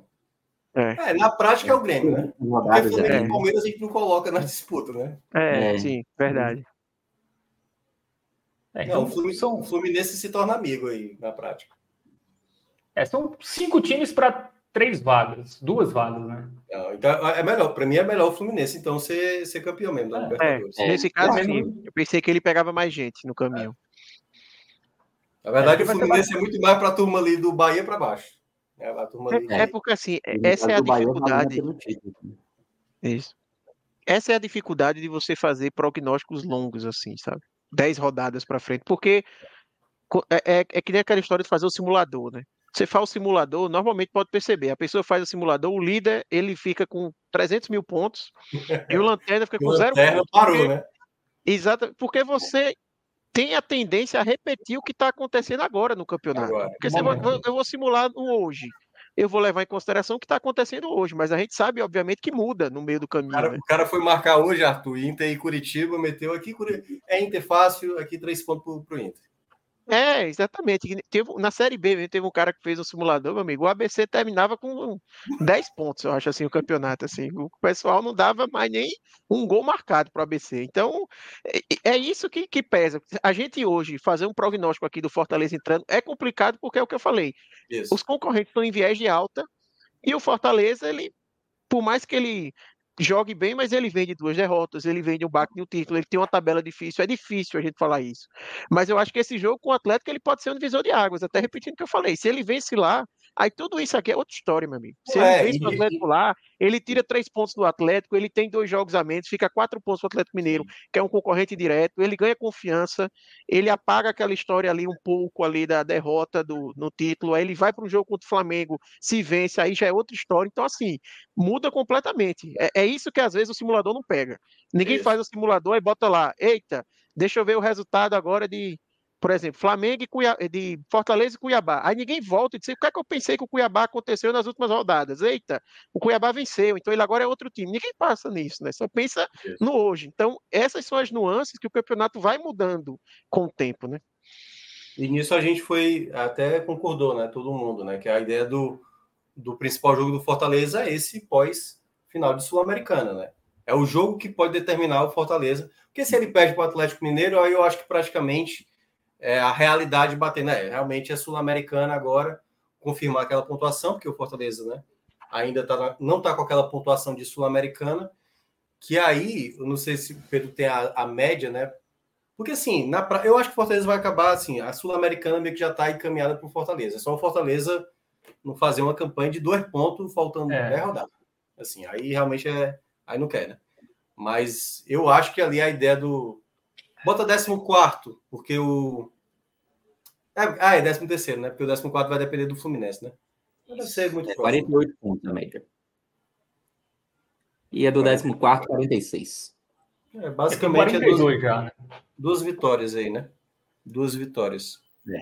Aí é um cenário, hum, para mim, de favas contadas. assim. O Fortaleza já está na Sul-Americana. É, também acho. Agora, essa, essa importância do, do jogo do Atlético, e eu concordo plenamente com o que vocês trouxeram, ela liga ainda mais aquela coisa de se virar a chave, né? Fortaleza, ele, ele não pode ir para esse jogo abatido. Ele tem que entender que ele está no Campeonato Brasileiro, que o Campeonato Brasileiro ainda tem um cenário que possibilita ele brigar pela vaga na Libertadores. E eu acho que até aquela conversa que a gente teve, né? O Fortaleza, o fato dele estar classificado para a final da Sul-Americana fez com que o Fortaleza encarasse as últimas rodadas. E aí não falo nem tanto por poupar ou não, foi aquela discussão que a gente teve, mas o foco era. O foco estava totalmente na Sul-Americana, né? E isso, de uma forma ou de outra, prejudicou o Fortaleza nas últimas rodadas do brasileiro. Agora ele precisa voltar para o campeonato, né? O Sul-Americana passou. E é claro que é uma derrota que dói, que dói não só na torcida, como o próprio elenco também deve ter sentido a derrota, mas agora é hora de virar a chave. Não, não pode deixar para virar a chave daqui a três rodadas, que não vai dar, não vai dar mais tempo. O jogo do, do, do Fortaleza é esse contra o Atlético Mineiro. É, não, também acho. E, só um detalhe a mais também sobre essa questão, né? Que é quando o Fortaleza consegue a Libertadores do ano passado, o Fortaleza foi ser oitavo colocado mesmo na última rodada. Fortaleza, em nenhum momento, até porque ficou boa parte né, na zona de rebaixamento na lanterna de 2022, mas é, às vezes é, é, aquela coisa do embalo, né? Aquele retorno do Fortaleza, que foi, fez 40 pontos no segundo turno do ano passado, ele vinha numa sequência, ele, é, os cinco primeiros jogos do Fortaleza no retorno foi cinco vitórias, Aí teve um momento ali de oscilação, depois emendou de novo uma sequência de resultado positivo. Nesse contexto que o Fortaleza está hoje, eu não vejo o time numa, sabe, na, naquela coisa do embalo, sabe? Na verdade, o Fortaleza é aquela coisa, ele foi parar para trocar o pneu e agora está voltando com é, aquecendo os, os, pneus ainda, sabe? A primeira volta depois da troca de pneus, o cara vai ter que vai ter que ter muito cuidado, porque não é o melhor pneu ainda, entendeu? Precisa de uma volta para ter o pneu ainda na melhor condição. Então eu vejo que o Fortaleza, essa rodada ela é muito delicada, porque também o Atlético Mineiro está muito motivado. É bom lembrar, todo mundo que está nessa parte de cima, a gente a está esquecendo, a gente está falando muito do Fortaleza, mas nesse momento, do segundo colocado até o sétimo colocado, são quatro, quatro pontos separando equipes de ir para a fase de grupos da Libertadores ir para a fase seletiva da Libertadores ou não ir para a Libertadores. Então a, a disputa está muito acirrada para essa galera. Todo mundo aí está querendo vitória na próxima rodada. Sabe da importância que é estar tá nessa disputa, principalmente disputando com Palmeiras e Flamengo, que é quase como se a galera que não é Palmeiras e Flamengo. Perceba, Palmeiras e Flamengo estão preocupados se não forem para a fase de grupos da Libertadores. Eles, assim, tem quase que uma obrigação de Palmeiras e Flamengo estar entre os quatro primeiros da Série A. Se eles não estiverem lá, beleza, alegria para mais de um, né? Que já tem, teoricamente, o Botafogo, Palmeiras e Flamengo, e falta essa, esse quarto time. Agora, se você é, começa a perceber que só tem uma vaga de, de briga direta aí entre Bragantino, Grêmio, Atlético Paranaense, é, é é outro? O Atlético Mineiro e tal. É, é uma disputa aí que cada tropeço vai se tornando cada vez mais aberta essa situação. E a gente está falando aí, Minhoca, esse recorte que você trouxe do segundo ao sétimo, quatro pontos separando o segundo colocado do sétimo colocado. Menor diferença da história A gente nunca teve um recorte desses na trigésima rodada, com a diferença tão curta entre segundo e sétimo, embora o Bragantino, caso ele vença o Flamengo, né, um jogo que acaba ficando atrasado, ele ainda possa elevar essa diferença, porque ele pode assumir a segunda posição, e aí a gente teria uma diferença maior. Ah, Mas ah, fala. da 28 rodada para cá, essa diferença caiu muito, né? A gente tinha um, uma distância de nove pontos do segundo para o sétimo na, na 28 rodada, e agora na trigésima, essa diferença já é de quatro pontos. E ainda eu vou trazer um último detalhe, que é uma coisa que a gente também. É porque a gente está tentando olhar sempre a perspectiva de que Fortaleza ainda tem é, possibilidades de lutar por esse cenário. Quando a gente fala do Fortaleza, claro que a gente fala com, com um certo. É, até reconhecimento né, do trabalho que tem sido feito do Fortaleza nos últimos anos, mas é bom lembrar que o Fortaleza está disputando numa categoria. Por isso que a gente acaba até respeitando muito o Fortaleza desses últimos anos, assim, para a gente ainda falar desse cenário. Se a gente fosse falar do Fortaleza em qualquer outro ano de Série A, seria loucura a gente falar que o Fortaleza estaria brigando contra Grêmio, Flamengo, Sim. Palmeiras, Atlético Mineiro, Atlético Paranaense. Todas essas equipes são mais ricas, com melhores logísticas. E, e lembrando, Fortaleza ó, já vai para o quarto jogo seguido fora de casa. Foi para o Rio, foi para é, a Bahia foi para o Uruguai, vai para Minas, recebe o Flamengo aqui, depois vai para o Paraná, depois vai para Cuiabá. Essa sequência do Fortaleza é uma sequência muito desgastante. E isso, obviamente, pode afetar o desempenho da equipe dentro de campo. Então, não é só olhar, ah, o Fortaleza dos últimos anos mostrou que é capaz, sim, de brigar por Libertadores. É, mas nesse ano ele tem uma disputa com muita gente pesada, com gente com mais condições, com melhor logística e gente que está numa vantagem excelente perante esse Fortaleza. Então, eu acho que quando a gente olha o bolo geral, é uma disputa que o Fortaleza, como a gente volta de um mesmo assunto. Esse jogo do Atlético Mineiro fora de casa, um jogo duríssimo para o Fortaleza, onde ele não é o favorito, como disse o Arthur.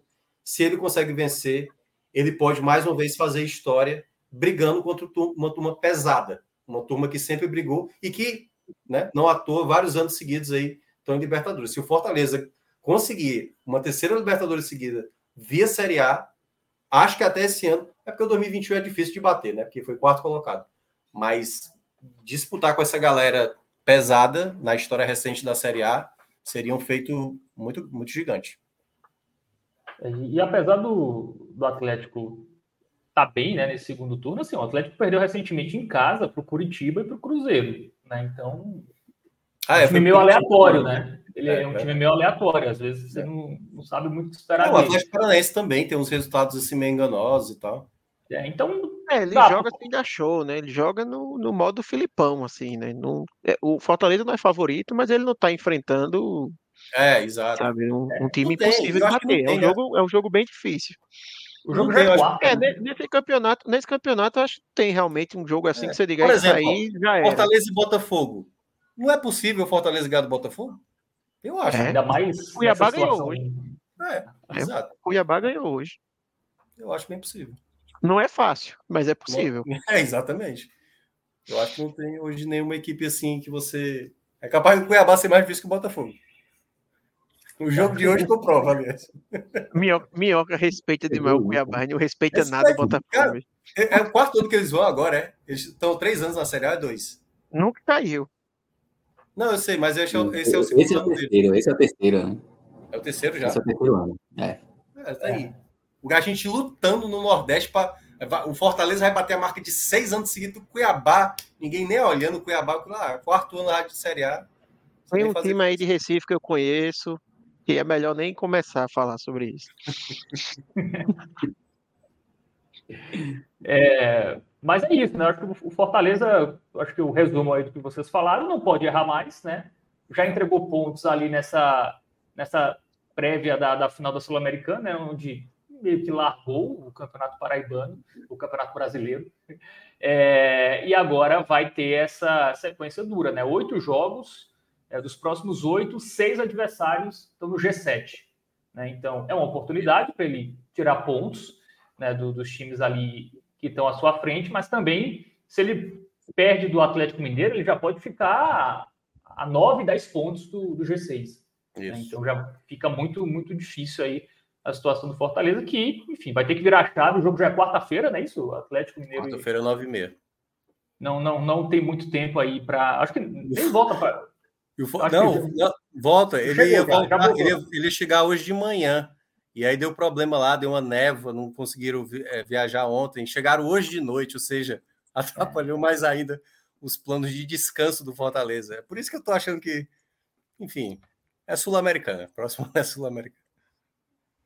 Pois é, vamos ver, né? Se ganha do Atlético, como o Arthur disse, né? Ganhou do Atlético, já, já vira tudo, enfim, a confiança já, já é restabelecida. Acho que se não perder já é importante, né? Acho que não é, pode perder é. para o Atlético. Acho que é o é. primeiro é, resultado ali que, que o Fortaleza vai ter que ter. Claro, se vencer vai ser ótimo, porque vai diminuir a distância, mas se não perder, deixa vivo e vai tentar vencer o Atlético, o Paranaense, enfim. Vai ter que buscar pontos improváveis, né? Acho que isso não, não tem como Fortaleza ir para a Libertadores sem é, essa campanha aí muito boa nessa reta final que vai ter que fazer. Vamos virar a chave para o Bahia, Pedro Pereira? Vocês querem ainda não, não, pode falar alguma coisa dessa não, parte de semana? E o Botafogo? O Botafogo vai botafoguear?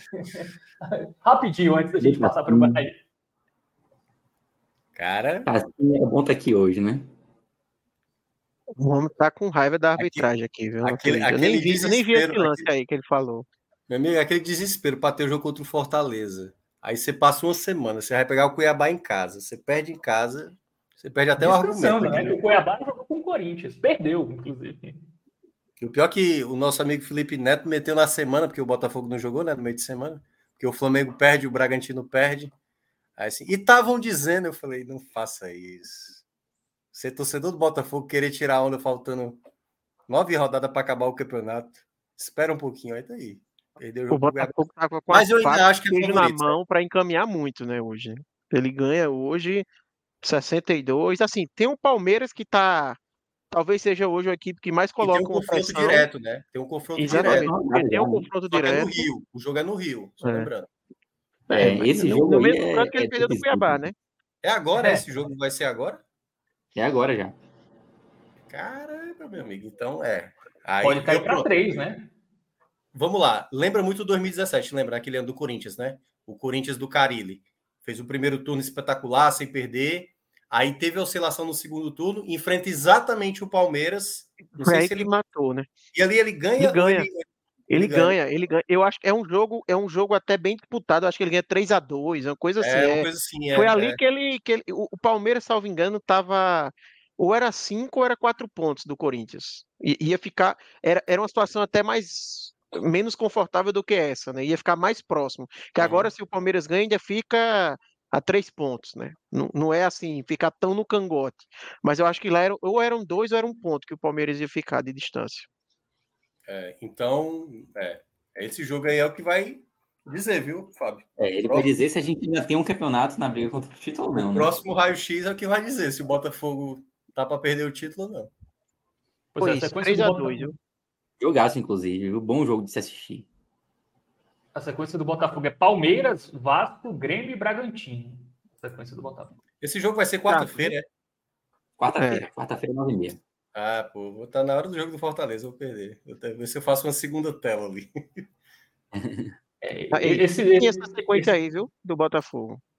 Essa sequência acho que vai definir muita coisa, né? É uma sequência dura.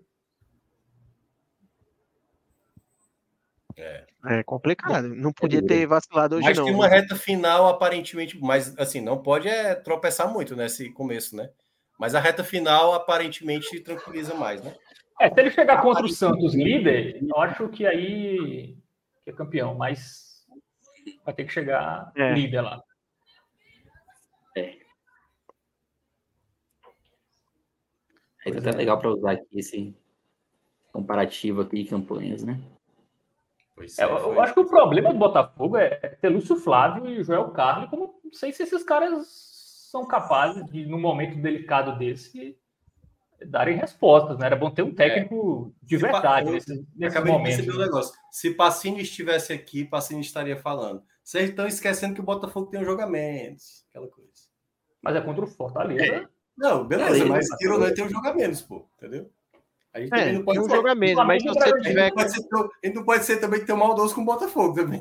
Não. Qualquer um estaria comemorando um jogo a menos, né? Ou um jogo, um jogo ainda a fazer a mais do que um concorrente direto. Ah, mas até semana passada porque, ela, ainda é, ela ainda é muito confortável. Você acabou de falar aí. Vai vantagem um jogo a mais.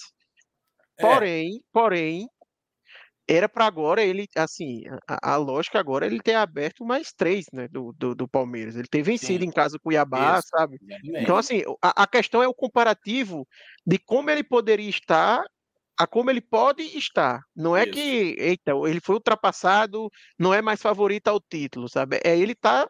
Ele perdeu uma grande chance. Né? Ele perdeu Isso, uma grande exatamente. chance de abrir uma gordura.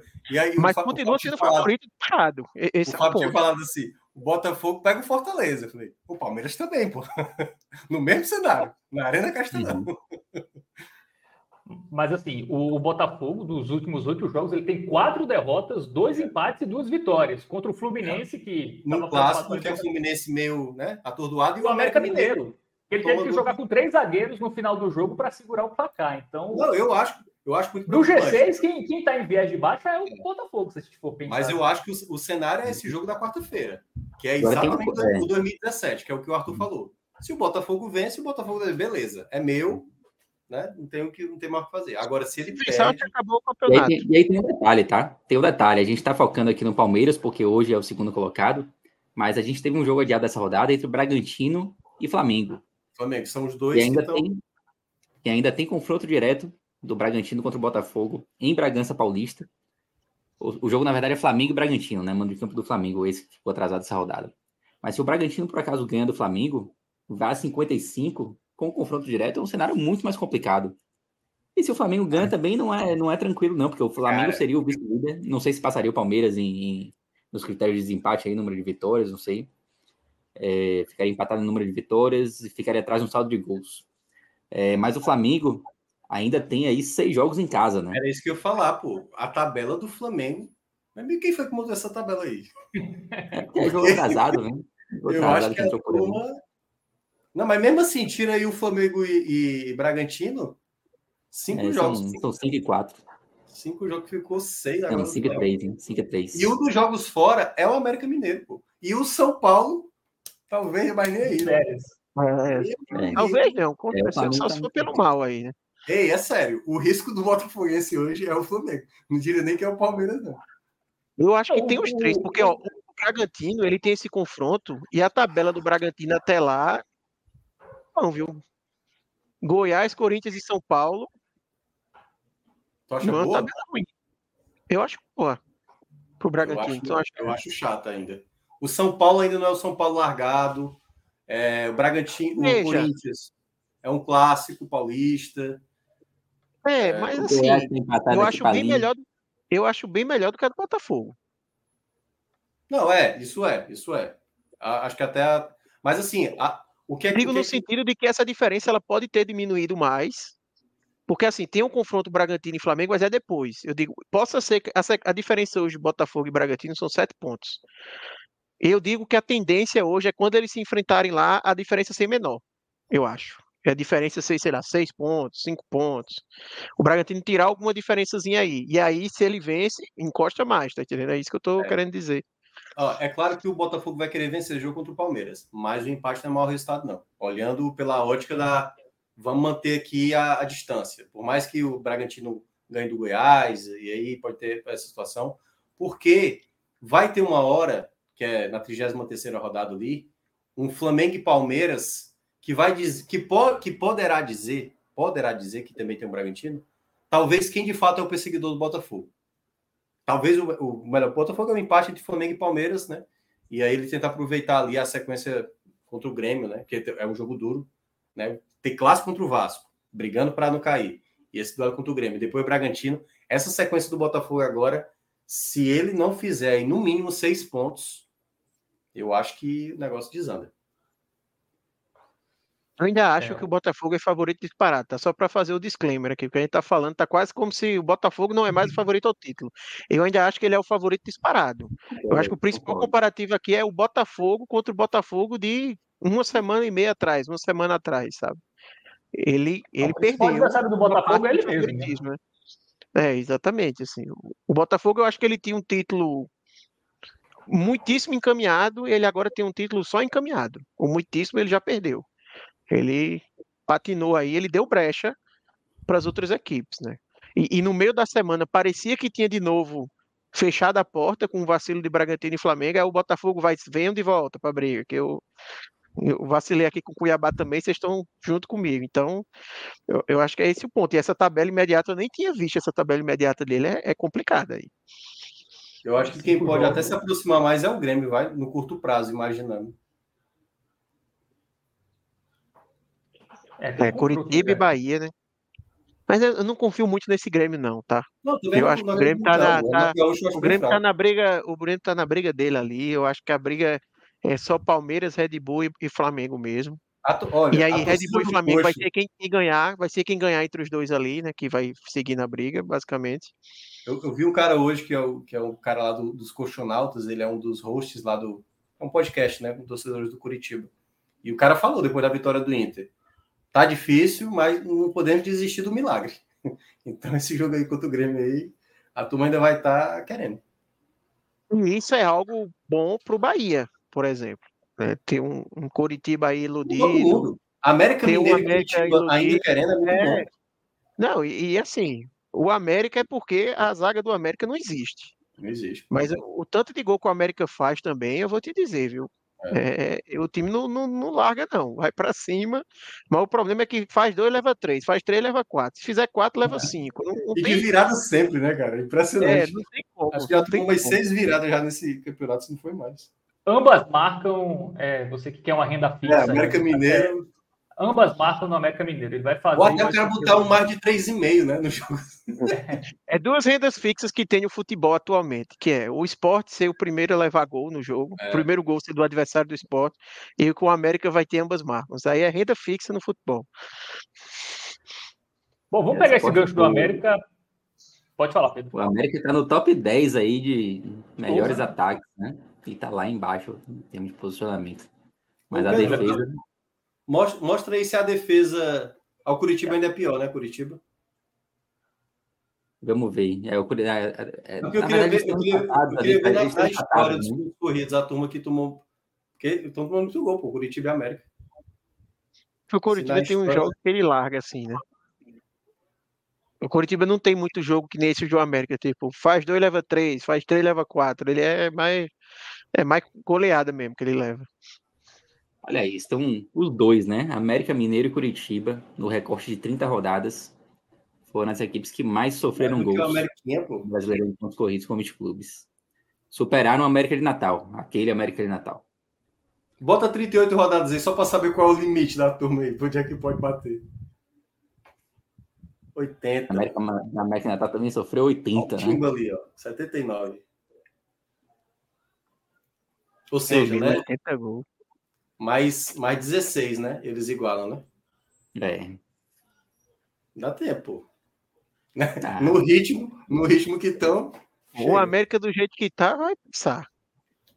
Meu amigo, é muito gol. O cara quase 100 gols no campeonato. Vai ver é mal do nome, viu? Se chamou América, complicou. Bom, vamos virar a chave, galera. Vamos, vamos falar agora da, da parte de baixo, né? Já que falamos de América e Curitiba, que estão honrando, né? Estão endurecendo aí é, os jogos, o que é bom, obviamente, para o Bahia. Pedrão, dois jogos fora de casa do Bahia, contra Cruzeiro e, e Palmeiras. Duas derrotas, o time não fez gol. Nesse último jogo contra o Palmeiras, o Rogério Ceni optou aí por poupar né, alguns jogadores ali pendurados, mais desgastados, porque tem um jogo contra o Fluminense na terça-feira, o Fluminense que deve mandar o sub-15 né, para esse jogo. É, então, é um jogo que o Bahia não pode nem pensar em, em tropeçar, né? É, enfim, primeiro eu quero que tu analise essa sequência, né? Essas atuações fora de casa. E eu vi o, eu vi boa parte do jogo contra o Cruzeiro e também contra o Palmeiras, e me preocupou a pouca criação do Bahia. O Bahia criou poucas chances de gol isso começa a preocupar. Né? Além do resultado, o Bahia ter criado pouco, isso também é um alerta aí para essa sequência. Enfim, queria que tu falasse um pouquinho dessa, dessas duas derrotas para Cruzeiro e Palmeiras. Duas palestras, né, inclusive. É, Bahia que praticamente não entrou em campo, né? Nessas duas partidas, duas partidas muito ruins do time de Rogério Ceni. É, o jogo contra o Cruzeiro, talvez assim um dos piores jogos que o Bahia fez nessa Série A. É, o Palmeiras, o Palmeiras, o Detalhe, Palmeiras... né? É, o, o, Cruzeiro tinha feito seis gols em casa, fez três, né? Ele fez 50%. Tudo bem é. que dois foram contra, né? Mas... É, o Bahia entregou três, dois gols, né? É, mas de fato, tipo, o Cruzeiro era até então o pior ataque de um mandante na Série A, no recorte de 30 rodadas, né? A gente até comentou isso aqui em algum desses pods que, que a gente fez. E aí chega contra o Bahia e faz logo três gols, né? É, eu acho que esse, esses dois jogos, tanto contra o Cruzeiro quanto o Palmeiras, eles dá para a gente analisar eles de duas formas, né? Primeiro, em relação à tabela, e segundo, em relação ao rendimento da equipe, né?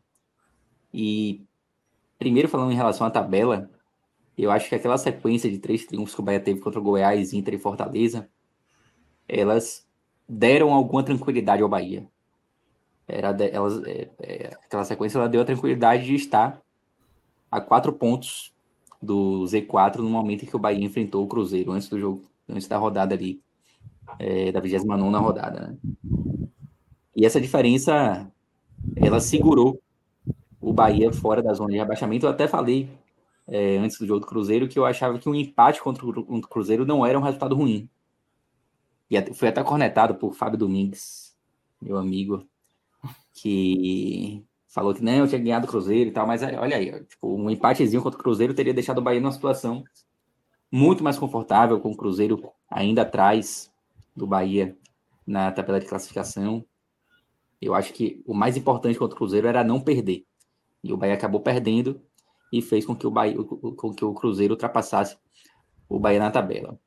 Então, eu acho que em termos de classificação, obviamente, essas duas derrotas são ruins, reaproximam o Bahia do Z4, mas não são trágicas por conta das, das, dos três triunfos consecutivos que o Bahia teve nas rodadas anteriores. O que me preocupa mais nessas duas derrotas é o rendimento. Preocupa mais do que a tabela, porque o Bahia praticamente não entrou em campo, nem contra o Cruzeiro, nem contra o Palmeiras. Foram duas partidas muito ruins que acendem aquela dúvida, né? que será do Bahia daqui para frente, em termos de rendimento? Será o Bahia ganhou três consecutivas, que fez um jogo louco contra o Goiás, mas que mostrou poder de reação e é, teve Everaldo bem, tanto contra o, Goiás contra o Inter, como contra o Inter. É, fez dois jogos duros contra Inter e Fortaleza, adversários que eu diria até com elencos melhores, mesmo Fortaleza tendo atuado com alguns alguns jogadores reservas. Mas foram jogos em que o Bahia conseguiu sobressair e conseguiu vencer tanto Inter quanto Fortaleza. Ou a gente terá daqui para frente esse mesmo Bahia que entrou em campo contra o Cruzeiro e contra o Palmeiras. Eu acho que esse é, essa é a dúvida que, que o torcedor do Bahia está nesse momento, porque o Bahia, podia até ter perdido esses dois jogos fazendo apresentações dignas. E aí a preocupação ela não seria tão grande, justamente por conta daquela folga que o Bahia tinha, e que agora já se dissipou um pouquinho, mas o Bahia continua ali fora do Z4. O torcedor do Bahia podia, podia ir para esse jogo do Fluminense um pouco mais tranquilo por conta do rendimento. Isso não aconteceu. E aí, voltando já para a questão da tabela, né? O Bahia se reaproximou do Z4 e fez com que esse jogo contra o Fluminense se tornasse mais uma final. O Bahia já teve algumas finais, alguns jogos assim, que você fala que são jogos decisivos. O jogo contra o Goiás foi um jogo decisivo. O jogo contra o Vasco, que o Bahia empatou em casa, foi um jogo decisivo. O jogo contra o Santos, decisivo pra caramba. E o Bahia vacilou. O próprio jogo contra o Inter também era uma final pro Bahia. Aquele lá e... no primeiro turno, contra o Corinthians, era também. É, foram, tem uma série assim de, de jogos decisivos, né? E se o Bahia tivesse conseguido pelo menos empatar contra o Cruzeiro, tivesse conseguido alguns pontinhos aí nessa sequência de dois jogos fora de casa, a tranquilidade para esse jogo do Fluminense ela poderia ser maior, né? A gente poderia estar tá vendo esse jogo contra o Fluminense como uma excelente oportunidade e, e talvez não como uma final, né? Um jogo que é decisivo ao extremo. E as duas derrotas fizeram com que aquele sentimento de jogo extremamente importante, aquele sentimento de final, ele voltasse. O Bahia vai encarar esse jogo, precisa encarar esse jogo como uma final. E aí não dá para encarar uma final jogando o que jogou contra Cruzeiro e Palmeiras, né? O Bahia vai ter que jogar muito mais do que jogou nesses dois últimos jogos. É...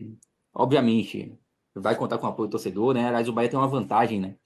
A, a tabela do Bahia daqui para frente tem cinco jogos em casa contra três fora. O Bahia só viaja mais três, mais três vezes nesse campeonato. Então, o mando de campo vai ser algo importante para o Bahia, vai ser uma arma poderosa do Bahia nessa reta final. Agora vai ter que fazer valer, né? Vai ter uma oportunidade de ouro. O fato desse jogo do Fluminense ser na semana da final da Libertadores é algo assim a se comemorar demais. Mas não dá para entrar do jeito que entrou nos dois últimos jogos e também não dá achando que vai ganhar porque é o time C do Fluminense que tomou três do Cuiabá, o time reserva. Isso não é provocação, né, Pedro? Time C do Fluminense. o Fluminense não, já foi de. Não, é, não, isso já passou, isso já, isso já é passado, né? A, a marca é tá aí, mas. Campeão. Ele, não vai atiçar, né, rapaz? Vai atiçar, o Fluminense manda o time completo. Grande abraço para Gabriel Amaral e todas as do Fluminense. Recebeu de graça essa daí, né? Tá, tá quieto lá na dele. Mas se ele não for campeão, pelo menos ele não vai pegar de novo o LDU numa final, né? Exatamente. Exatamente. Evita aí o carrasco. A revanche, a revanche.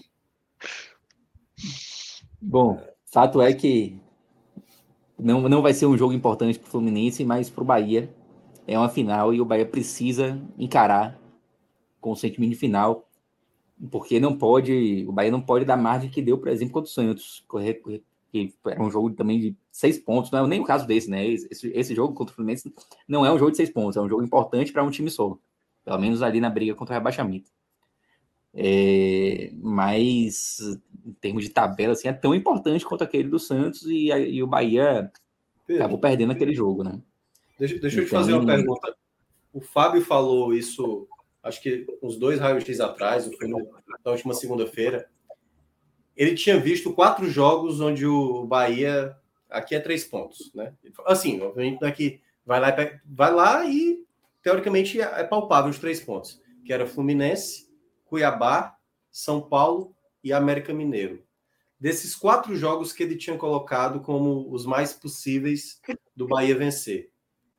Tu acha que o do Fluminense é o mais o mais na cara, assim que tipo, não, aqui é aqui aqui não pode ser, porque os outros ainda pode ter um contexto de o América, mesmo talvez rebaixado, talvez vai ou, ou do América, porque o América é fora de casa, né? Esse jogo em casa contra esse time bem desfacelado do Fluminense, que nem o Diniz vai estar, né? O Diniz, acho que até forçou o amarelo ali para também não viajar para Salvador. Então, tu considera dos quatro jogos que o Fábio tinha falado dias atrás, esse do Fluminense o mais mais concreto assim de, de vencer? Não tenho nenhuma dúvida disso, especialmente por conta do contexto, né? É, enfrentar o time C do Fluminense é uma oportunidade de ouro. E para mim, sem dúvida nenhuma, a mais fácil dessas quatro. Porque o Cuiabá é chato. O São Paulo vai lá que já largou o campeonato nessa a 34 36 rodada, aliás, já terá é, conseguido garantir a permanência, muito provavelmente, né? É, e o, o América, o América já está rebaixado, né? Vamos combinar.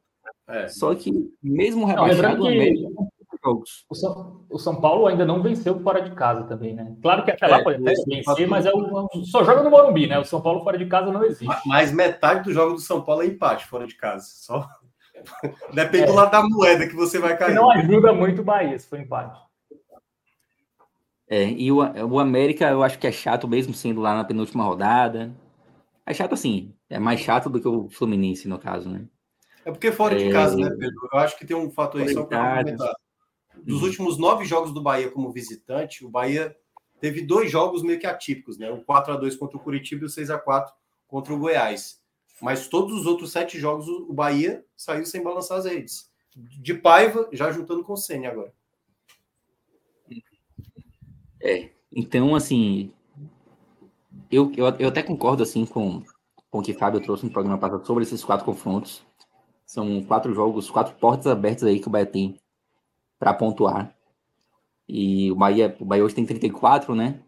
Com, com 12, iria para é, 46, né? Com uma pontuação que já dá uma certa tranquilidade. Claro que a gente vai ver daqui a pouco também a questão da zona de rebaixamento, os times pontuando e tal. É, mas não acho que vai chegar ao extremo de ocorrer uma queda com 46 pontos, não, não acho que vai ocorrer. É, então, dá até para dizer que existe uma margemzinha para empatar um jogo desse e continuar com alguma tranquilidade. Mas é, eu acho que esse. Corinthians jogo... fora, né? Que, que acontece toda rodada, então. Dá... É, é um resultado palpável. Especificamente, especificamente esse jogo contra o Fluminense, ele é de uma importância assim vital para o futuro do Bahia. Pois é, a rodada que ajudou, né? Goiás e Vasco empataram, Corinthians e Santos empataram. Quase. É, segurou muita gente, né? É, o, o, Inter, que. Eu acho que o Inter tá livre, tá? Apesar da derrota pro Curitiba, eu acho que não é um time que vai brigar, mas também tá. Foi ótimo resultado também. Foi ótimo, é, resultado. ótimo resultado. Ótimo resultado. Ainda mais. Ainda mais no, com aquele. Com aquilo que a gente já falou aqui também outras vezes que é o fato da, da briga contra o rebaixamento ela ser bem próxima ali da briga pela, pela Sul-Americana, né? Então, nesse contexto, assim, Sul-Americana, essa derrota do Inter foi ótima. Isso, isso ainda deixa alguém no bolo ali. Perfeito, resultado é excelente. Tem uns times que eu acho que é bom, assim, logo que se estabelecer no limbo da Sul-Americana. Que é tipo assim, não corre tanto risco de sair da Sul-Americana, mas ao mesmo tempo não tem nem chance de tentar sonhar com uma pré-Libertadores. Por exemplo, Cuiabá, né? Cuiabá que venceu hoje. Cuiabá e Inter, eu acho que tem que chegar naquela zona neutra mesmo de Sul-Americana, onde o cara olha, tipo, tá aí. É, tá bom aqui. Aí pode ser que o cara pense em ter uma melhor classificação para ganhar um dinheirinho a mais, ah, terminar em nono é melhor, não sei o que, aquela coisa. Então. Ah, e tem um detalhe que eu acabei esquecendo. É, já chegou, viu? Hã? O Cuiabá, mas até que já chegou nessa zona aí, porque se a gente tava falando aquilo de ser difícil pro, pro Fortaleza, imagina pro Cuiabá, que tem dois pontos não, a menos e dois jogos a menos. Então já era. E para é. cair também eu não vejo ele com 40 pontos mas, disputando para não cair. Não sei se você concorda, mas o Cuiabá não parece ser um time muito tranquilo assim quando vai jogar o jogo. Zero pressão. Tipo assim, quando ele foi enfrentar o Bahia, ele vai jogar da mesma maneira que ele enfrentou o Botafogo, como ele enfrentou o Curitiba fora de casa.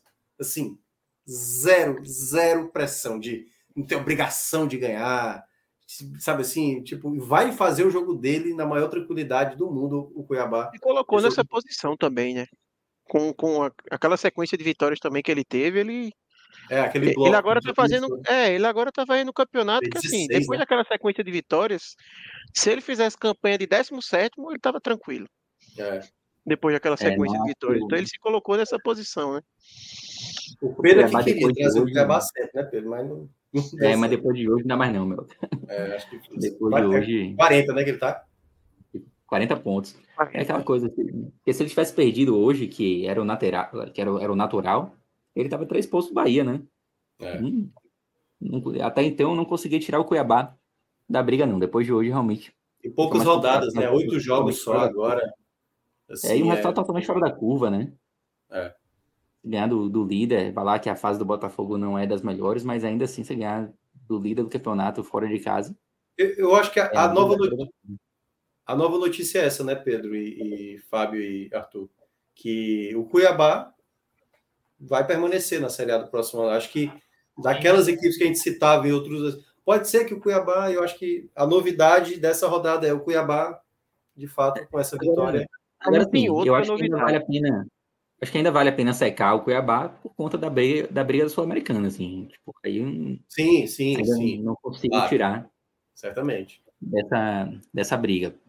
Por exemplo, Fortaleza já coloco como classificado para a Sul-Americana, mas o Cuiabá ainda não dá para classificar, ainda não dá para colocar como classificado, não. Tem dois pontos de diferença, mas Fortaleza com jogos, jogos a menos, né? A gente falou é... 48, né? 48, 46, né? Era ali. É, teria ah, que. Americana? É. Não, é, é assim, também não tá tão difícil de pegar a Sul-Americana para eles, mas. Uhum. É, eu acho que fica mais na casa dos 46, por aí. É... E assim, um resultado excelente, espetacular hoje para mim foi esse empate do Goiás contra o Vasco. Foi. É, o Vasco venceu o jogo até o finalzinho. Eu tava até com alguns, alguns amigos assim, acompanhando pelo celular, né? E no 0 a 0 eu falei, rapaz, esse jogo era para estar 1 a 0 para alguém, porque esse 0 a 0 aí não vai durar. E aí não deu outro, foi gol do Vasco. Falei, pro melhor cenário é esse aí, porque aí o Goiás empata no final. Acertei tudo, assim, tipo. Caramba. Deu certinho. É, e outra boa notícia é, é que eu ia falar isso. O, o atacante do o Vergete, né? O Verrete, foi expulso, foi expulso, né? Então não joga contra o Cuiabá, né? Que é lá na Arena Pantanal no, na próxima rodada. Eu ia falar isso. Para mim, a outra novidade que teve, além do Cuiabá ter saído, é do Vasco ter entrado numa espiral é. difícil. É, que assim, eu me lembro da gente ter falado na segunda-feira. O Vasco, eu considerava a equipe que vinha jogando bem, tá na briga, ainda considero equipe chata de ser batida, mas ele não tinha o direito de ter uma sequência negativa. E ele entrou na sequência negativa agora e se complicou. É, eu até tuitei assim, o Vasco conseguiu em dois minutos colocar o ano em risco, porque ele, ele entrega três, ele perde dois pontos para o Goiás e ele perde Verrete para a próxima partida, que é um cara extremamente decisivo, né? É. Acho que ele tem, assim, eu acho que é mais do que um gol a cada duas partidas que ele tem assim de média, ainda teve uma assistência que ele deu, enfim. Então, é, foi uma situação, foi um, um baque ali forte para o Vasco, tá? Pesado. Assim, eu, fora, acho né? que é, eu acho que é uma notícia relevante. Eu não imaginava que o Vasco ia dar uma regredida dessa no campeonato, sabe? Eu imaginei que ele estava meio que dali para cima e ele voltou umas casinhas. Eu lembro, eu lembro, que a gente falou que era uma possível troca de Vasco com Cruzeiro. Que a gente não, o Vasco talvez vai ter tendência de sair e o Cruzeiro de entrar. E essas últimas rodadas foi o Vasco não sabendo lidar e o Cruzeiro conseguindo ter uma resposta muito boa, né? Sabe, sabe o que eu, que eu acho, meu? Eu acho que essas equipes da, da parte de baixo, assim, elas, elas são um tanto inconsistentes, né? Muito. É, você vê to, todos os times ali da parte de baixo, praticamente, tiveram sequências positivas. É, o Bahia venceu três seguidas, o, o Vasco venceu três, o Santos venceu três seguidas. O Vasco não sei se chegou a ter uma sequência de três vitórias, mas teve resultados positivos assim em sequência. É, o Santos com aquela Cruzeiro também. teve duas, né? Apesar de não ter tido a é, terceira. É, mas não são times assim, confiáveis, né? Você não pode confiar nessa galera de baixo, porque uma hora. É, é o Santos tomou de, sete, novo, né? O Santos tomou de sete. É, aí o Bahia vem perde duas. É. enfim, o tempo inteiro essas equipes estão mudando de momento, né? É, saem de um momento positivo para um momento, momento negativo. Aliás, eu lembrei rápido. uma coisa que a gente falou também aqui na, no raio da Série A. Eu falei: o Bahia não pode repetir o que aconteceu com o Vasco e com o Santos. Lembra? O Vasco vinha bem, tomou uma goleada do Santos. Aí o Santos vinha bem, tomou a goleada que tomou. O Bahia não podia, ele podia até perder para o Cruzeiro, que ali, um detalhe, mas não perder de 3 a 0, porque o, o time já. A gente até tinha falado antes do jogo. Esse clássico aí, se o Cruzeiro ganha, pode dar uma moral, uma crescida nos caras, ganham e faz logo um 3 a 0 no Bahia. Isso deu um ânimo gigantesco para o Cruzeiro, assim, gigantesco para o Cruzeiro. Mesmo, e como o Pedro falou, é uma equipe que eu não confio. É uma equipe que eu não, não confio. Exatamente. Não dá para confiar também. É, não dá para tirar o Cruzeiro da briga, né? O Cruzeiro tá ali ainda.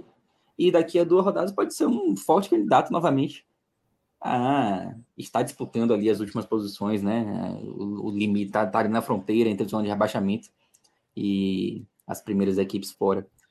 É, então, acho que continuo, continuamos ali com aquele recorte do Inter para baixo, assim, o Inter já com um pouquinho mais tranquilidade, mesmo tendo perdido hoje uma derrota que para o Inter foi, foi terrível, né? Foi. Complicado Curitiba. Mas eu acho que a briga ela continua ali e a gente tem hoje ali já passando ali para pontuação, né, um campeonato bem dentro da média. Já tinha esse recorte é, na última rodada e nessa trigésima continuou da mesma forma, né? Lembrando que os jogos atrasados, eles não têm impacto nessa região da tabela que a gente está olhando agora, né? Isso. Não tem nenhum time ali com, com o jogo atrasado. Cruzeiro. Próxima Cruzeiro. Cruzeiro, né? Cruzeiro é, tem. Cruzeiro. Pronto, beleza. Verdade. Ah, e, é, e um detalhe, viu? Vasco e Cruzeiro, eles foi adiado também, né? Vai acontecer quando voltar da data FIFA. É, eles modificaram também, porque tinha a ver com a ordem dos jogos do Cruzeiro e teve que colocar esse jogo também adiado. Então, adiou também Vasco e Cruzeiro, que é um duelo também considerado diretíssimo, né? E... Mas que é um jogo que ainda iria ocorrer, né? Tipo, não, Isso, não tá que já iria. Ainda. Né? É, de toda forma já iria ocorrer. E aí, eu não sei se para vocês também, que é uma outra questão. Vocês acham que esse empate Corinthians e Santos foi o melhor resultado ou a vitória do Corinthians ainda era mais importante? Assim, porque segue duas equipes, né? Se o Corinthians tivesse vencido, a gente meio que estava tirando o Corinthians dessa, dessa equação. Rapaz, eu acho, eu acho que foi o melhor resultado porque assim o, San, o Santos ele tinha 33, né?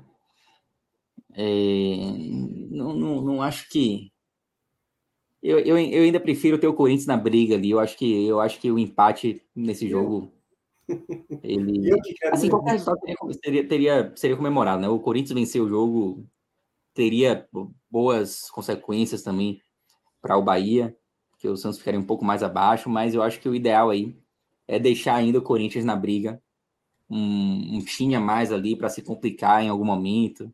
E pensando também na questão da Sul-Americana que pode ocorrer. Eu acho que por tudo isso, isso, o empate foi melhor. Eu acho assim, se não existisse a Sul-Americana, aí eu diria que era melhor o Corinthians ter vencido, se a briga fosse uhum. só escapar do rebaixamento. Óbvio que uhum. a escapar do rebaixamento é o objetivo número é um do Bahia. É a prioridade.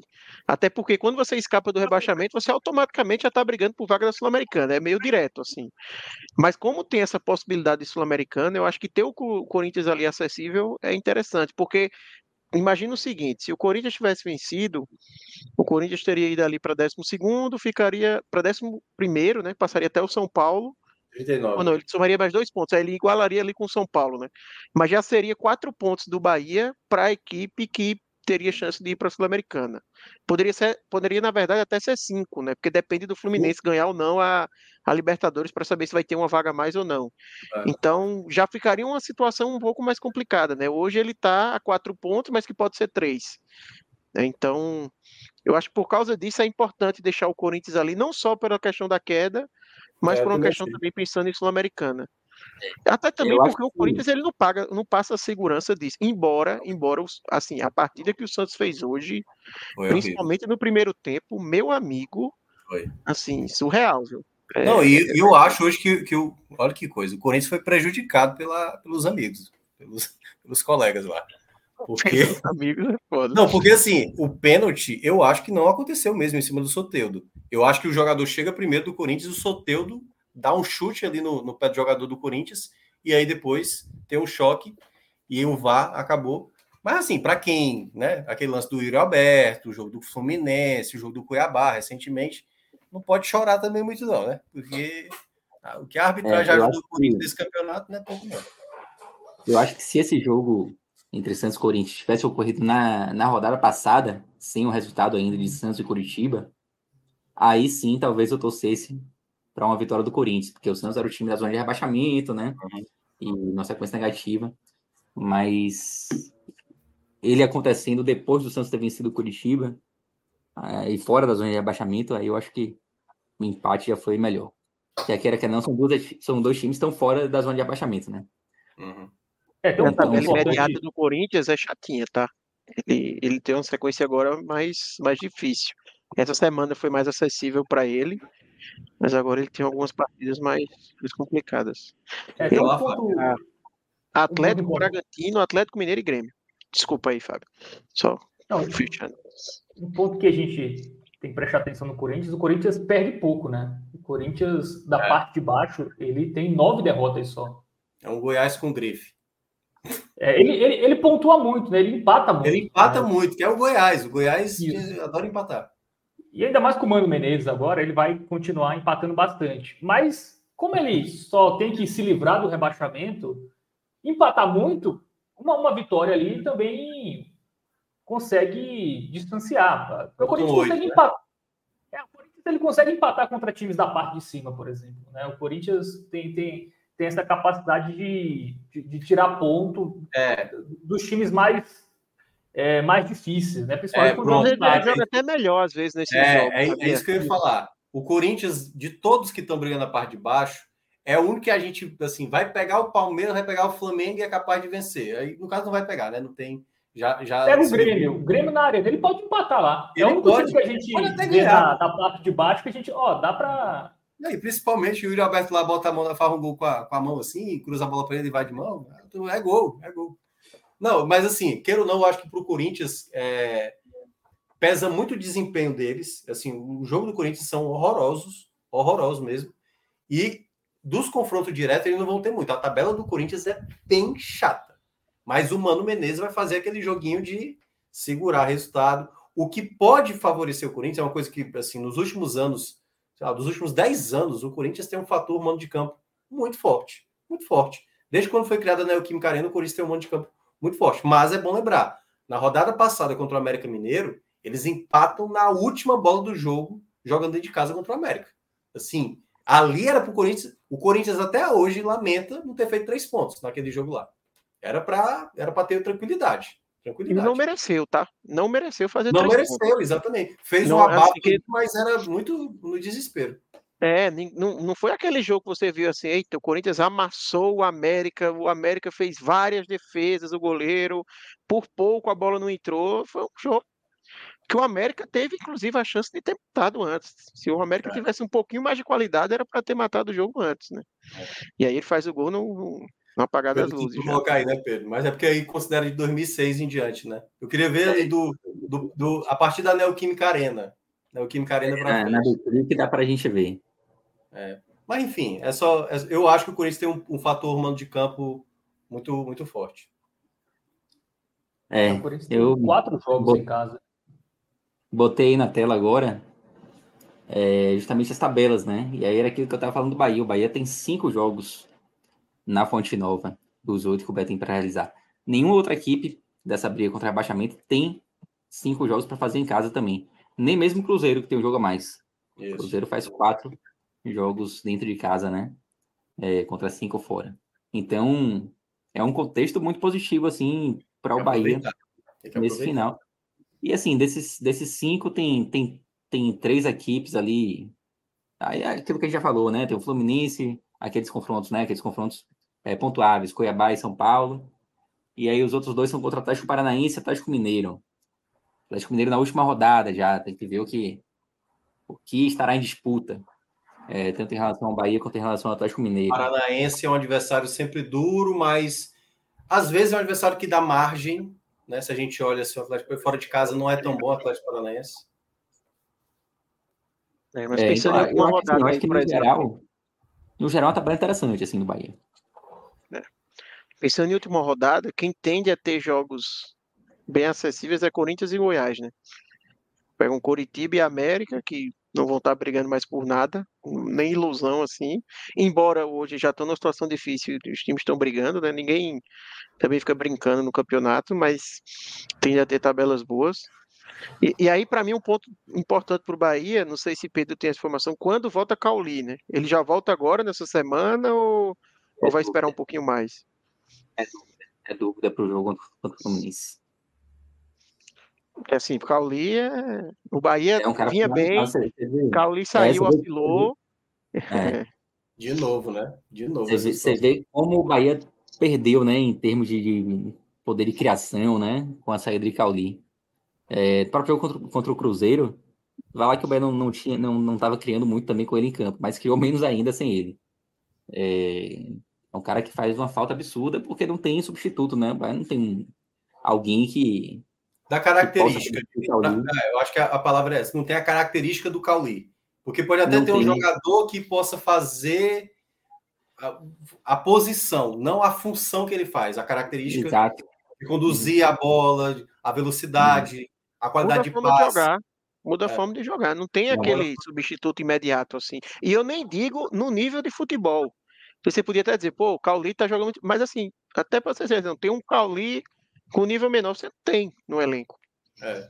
Você pensar em colocar o Juba centralizado ali, não é a mesma característica. Não, não é Passa a mesma coisa. Um Citadini também não é a mesma coisa. Não é a mesma colocar. É, muito mais lento. Não tá Pois é, a gente tem seis times aí, né, para duas vagas. Né? O Inter já foi, né? O Inter, apesar de ter perdido, o Inter pegou o América Mineiro em casa. Então, apesar da. Eu acho que dava para colocar aqui também, só não dá para uma questão de espaço, mas mas pela tabela poderia entrar aqui.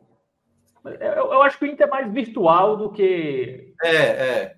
Do que real. Assim. É, o time, o time que fez 7x1 recentemente, não, a gente não vai né, assim, achar que.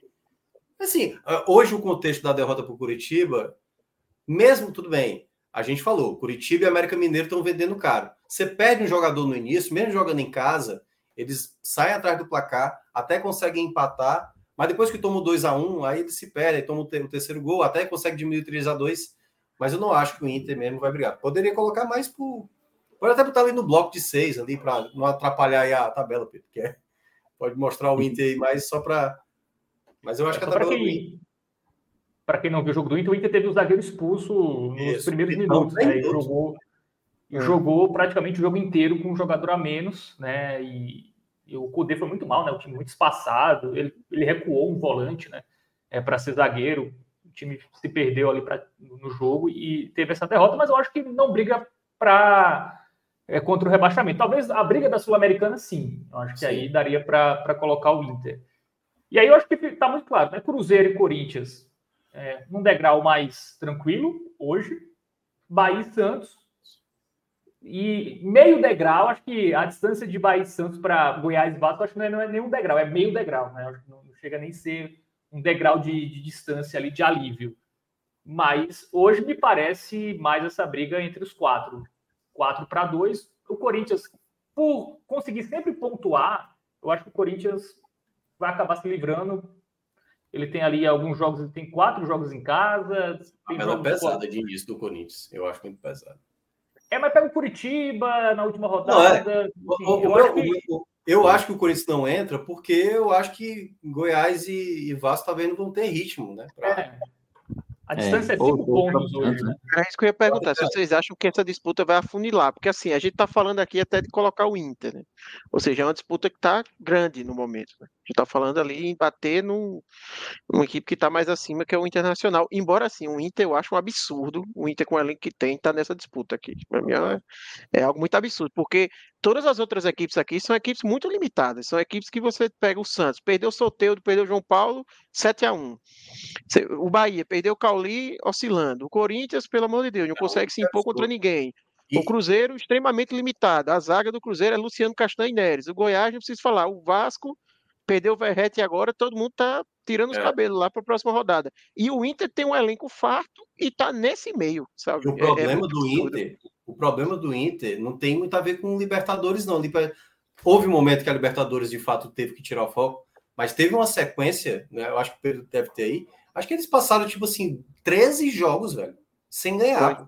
Não, aí é tipo assim, não tem, não, não tem justificativa de Libertadores. Só se tivesse Libertadores toda é, meio de semana. Aí beleza. Mas o Inter, olha isso, cara. De 20 para 29. 9 reais. É, não, ridículo isso aí. É, foi justamente no período do mata-mata, né? Da, da Libertadores. Ah, é por aí, mas... mas mesmo assim, teve nove jogos ali, né? Quatro, cinco jogos era, era não, aceitável, não nessa sequência. Não, foi tipo foi tipo o Renato com o Fluminense, né? Que estão brincando no, no, brasileiro. Mas, mas é. eu ia dizer assim, vocês acham que, que afunila essa briga ou vai ficar meio muita gente até o final? Eu acho que Não. Eu, eu também tenho a impressão de que vai dar uma funilada, assim, sabe? Mas quando tiver faltando umas cinco rodadas, eu acho. Eu não sei. Eu não sei, eu não tenho um, não tenho a segurança de que afunila ou não afunila, não. Quando terminar a data, quando bater a data FIFA ali, eu acho que a gente vai ter o afunilamento. É, eu, assim, não tô vendo, essa, eu não tô vendo muito poder de é reação no Goiás. Essa minha dúvida é muito por conta daquilo que eu comentei, né? As equipes, hoje a gente vê o Cruzeiro numa situação um pouco melhor, mas nada impede do Cruzeiro desandar de novo. Sim. É o próprio Corinthians, embora, né? embora, embora pouco, a tabela tem... do Cruzeiro não seja ruim. Né? A questão é que também muitas vezes é, essas equipes às vezes conseguem resultado que muita gente não espera. O Goiás, por exemplo, vai pegar o Bragantino. Meu amigo, se o Goiás ganha do Bragantino, é um desespero para todo mundo. Assim, mas enlouquece simplesmente a turma de baixo, assim. 1 a 0 Goiás, sabe-se lá como ganhou do Bragantino. Bragantino, 90 finalizações, 40 na trave. Goiás ganha, pronto. O desespero está instaurado nesse momento. Só que eu acho que quem vai primeiro ditar o ritmo da próxima rodada é o Bahia. O Bahia joga primeiro, terça-feira.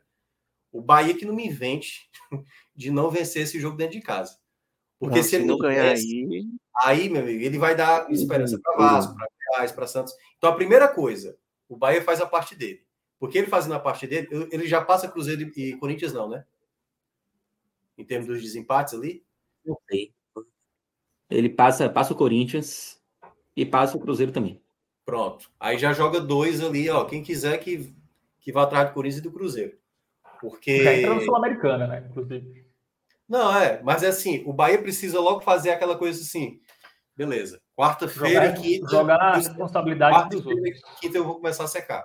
Mas ele precisa do jogo da terça-feira. Precisa demais do jogo da terça-feira confirmar essa vitória contra o Fluminense.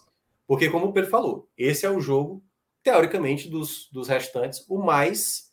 Esse aqui é três pontos. Não podemos de maneira nenhuma, porque isso abala até a confiança do, do momento que o Bahia tinha dois jogos jogando mal e não ganhar do Fluminense totalmente alterado. Aí, aí mexe muito com, com o ambiente do Bahia. Então tem que ganhar terça-feira. É. A gente tá vendo aqui na tela 49 jogos, juntando os jogos de todo mundo. Eu acho que Bahia e Fluminense é o jogo mais fácil dos 49 que estão na tela. Deixa eu ver se tem um. Goiás e América Mineiro na última rodada. É isso que eu ia falar também. Mas vai ser 10 a 10. Mas, mas é porque. Mas é, é, mas é porque assim, esse Fluminense, assim, mandando o time B, sabe? Só quem vai jogar. Assim, é, é que bem que assim, a galera que vai de time B também vai também querer jogar muito bem para chamar atenção, ganhar uma vaga. Né? Essa questão de motivação vai ter. Mas, pô, é um jogo que tem que vencer, sabe? Não, é. não o meu, eu, o meu eu, eu acho que ninguém, ninguém consegue fazer a, a, a, lista de jogos que o Bahia vencer é. sem botar não. esse jogo de Fluminense, sabe? Eu concordo com você. Se tiver um menino, você, de Xerém, se tiver um menino de Xerém surgindo, tipo assim, um craque daqui a, a 10 anos surgindo, exatamente nesse jogo do Bahia, mas, puta merda. Tipo, deixa para brilhar em algum momento, não agora, entendeu? Não, não vai querer aparecer logo pro, pro futebol brasileiro logo nesse jogo contra o Bahia. Mas assim, é, é o resumo para o Bahia é vence é, na terça-feira, que aí na quarta e quinta começa a secar. Porque assim, Flamengo e, e, Santos, a tendência é de que o Flamengo vai vencer. Goiás e Bragantino vou até ser um pouco benéfico com o Goiás. É de que o Goiás, no máximo, empate esse duelo contra o Bragantino. Cuiabá e Vasco pode ser que o Vasco consiga vencer, mas também não dá para a gente cravar, não. Por isso que essa rodada é muito. Né? Eu sei, ele teria aí de 3 a 4 pontos de distância em relação ao Z4, né? É, é o momento ideal para de novo ganhar aquele fôlego que ele tinha conquistado naquelas duas vitórias contra Inter e Fortaleza. E, é, é, o que a gente falou no off, né? Que assim, o Bahia contra o Palmeiras, o Rogério Ceni, como ele já fez várias vezes com o Fortaleza, deu uma poupada, quase que descartou o jogo, vamos dizer assim, para focar no jogo em casa, e aí ele aumentou a pressão para vencer, né? Se ele não vence, vai ficar, putz, o cara já meio que abre mão, ninguém abre mão de jogo, né? Mas no sentido de que ele não foi com a força máxima, obviamente, contra, contra o Palmeiras. E aí ele vai e vacila dentro de casa, já completa três jogos sem vencer, sabe? Assim, é, não, não tem como, não dá para vacilar nesse jogo, tá? Não é dizer assim, Eita, se, se não vencer, tá rebaixado. Não, não é isso, mas assim, que fica um buraco razoável. O Bahia provavelmente terminaria ainda fora da zona, provavelmente, que eu não acredito aí que, que, a, que aconteceria uma combinação dele já entrar. É possível, mas eu não acho que é provável. Mas mesmo assim, já seria um alerta muito, é a próxima, É a próxima rodada. Seria uma, é. uma situação complicada para a próxima rodada, né? É, porque joga fora do fora, o Santos pegando o Cuiabá, o Goiás pegando o Curitiba. É. Vasco e Botafogo. Vasco, Vasco, Botafogo. Não sei se vocês concordam, mas eu acho que dos seis times, o Bahia é o que tem mais jogos pontuáveis. Sim. Eu acho que, com exceção do jogo contra o Grêmio lá, que perdeu o quê? Grêmio G4, ele pode pontuar em todos os jogos. Em todos, pode. Isso aí eu concordo. Poder pode. Isso aí eu concordo plenamente. Eu acho Agora... que nenhum, nenhum dos outros adversários tem de oito, sete jogos ali que, que dá para pontuar de forma real. Assim. É. Acho que todo mundo assinaria a tabela do, do Bahia. também, tá? Eu acho a tabela do Cruzeiro boa também, tá? Não acho ruim, não. É, mas tem Atlético Paranaense, Botafogo e Palmeiras, né? A reta final é dura. É. É duro. É. É duro Isso é, é, é verdade. É, Se fosse mais que... distribuído, melhor distribuído ali, seria melhor. Casa, né? É. É, não, e eu, isso que eu, a gente tinha falado no começo, quando o Pedro falou, né? O Bahia é o dos times, é o que tem mais jogos em casa. O fato, se o Bahia fosse o Cuiabá, vamos pegar o Cuiabá. O Cuiabá que não tem uma torcida de massa, uma pressão e tal. O efeito Arena Fonte Nova, não é que isso determina se uma equipe vai vencer ou não.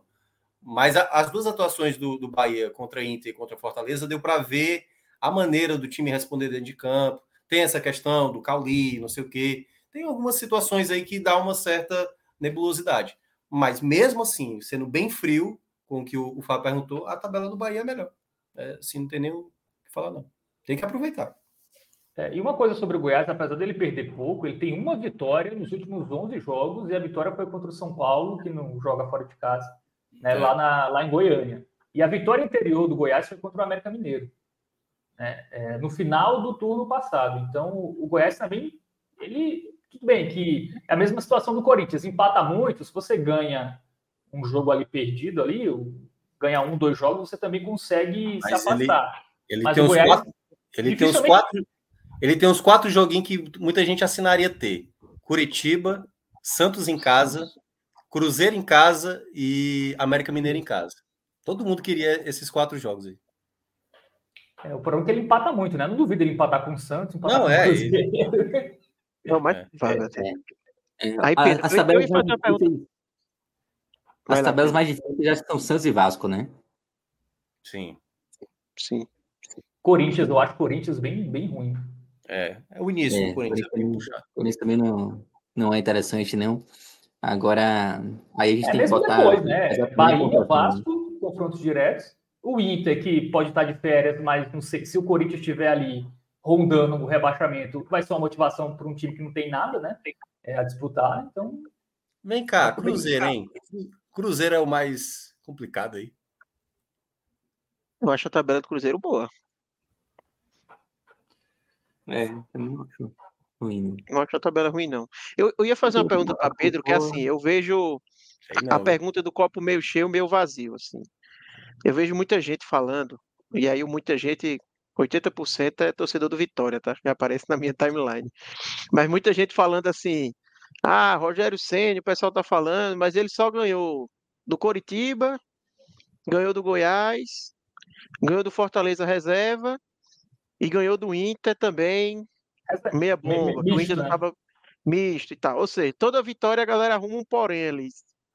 E aí eu queria ver com o Pedro assim, se ele sente falta de uma vitória mais sem nenhum porém do, do com o Rogério Senna, ou tipo, não, se, se ele continuar fazendo isso aí, vai, vai escapar. Se ele continuar vencendo os jogos que, que, que, o Fortaleza, que, o, que o Bahia entra, vamos dizer assim, com o favorito, tá, tá tranquilo. Porque o Bahia, talvez, a última vitória que ele teve, assim, com mais. É, que você não tinha o que falar, era que foi contra o Bragantino, né? Que era uma equipe que vinha muito bem, é, ganhou com 4 a 0 disparado, ainda na era Paiva, e o Bragantino estava lá em cima no campeonato, ainda está lá em cima no campeonato. Mas se isso deixa uma pulguinha atrás da orelha ou não, assim, é do campeonato e faz parte. Cara, assim, eu, eu, eu, a gente já tá aqui no, no final do, do campeonato, né? Reta final. Eu não acho mais que esse time do Bahia ele vai voar em momento algum. Ah, ganhou do Bragantino 4x0. Realmente foi um jogo bem atípico do Bahia. Mas o que o Bahia precisa agora é ganhar jogo de 1x0 mesmo, de 6x0. E eu, eu acho que os dois triunfos ali contra Inter e Fortaleza eles foram, foram jogos assim que a, a luta do time, a garra do time, acho que a vontade de ganhar, elas foram importantes, assim, sabe? Tipo, a gente viu é, uma motivação a mais e a gente dedicou essa motivação muito ao fator Rogério, né? É, é claro que as duas derrotas elas tiram um pouco assim desse, desse sentimento, mas eu, eu acho que dá para achar pontos positivos assim né? nas duas vitórias contra a Inter contra o Fortaleza e próprio, próprio jogo contra o Goiás também. Esse foi um jogo bem mais atípico, mas também não faltou luta. Bahia estava perdendo 4 a 3 conseguiu buscar o resultado. E na era Paiva a gente não via tanto isso. Aquele jogo do, do, do Bragantino ele foi muito pontual, assim, foi extremamente pontual. É, então eu, eu consigo ver assim muitos, muitos pontos positivos na era Rogério. E se o Bahia hoje está com alguma vantagem em relação à zona de rebaixamento, eu acho que se deve muito à troca de treinador. Eu acho que foi uma troca bem, bem importante e que foi muito positiva para o Bahia. Não sei se com Paiva o Bahia teria vencido o Inter e, e Fortaleza. Ah, mas o Fortaleza estava com o mas é é um time que ainda assim impõe dificuldades. Não é qualquer adversário, não, não é o Fluminense C. O Fortaleza mesclado não é o Fluminense C. É um jogo muito mais duro. Aliás, logo no jogo contra o Grêmio recentemente e tal. E, e aí eu, eu fiz a provocação, mas respondendo, eu concordo com o Pedro, tá? Eu acho que assim, o, se o Bahia continuar vencendo as partidas em que ele entra com essa necessidade com a, o favoritismo, acho que é o suficiente para ele escapar. Então, eu não acho que não precisa um ganhar jogo improvável.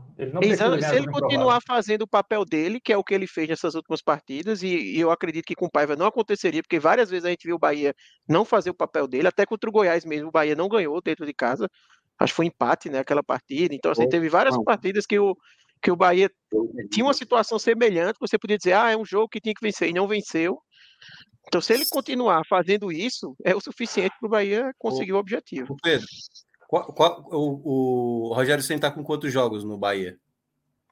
Sete jogos. Sete jogos.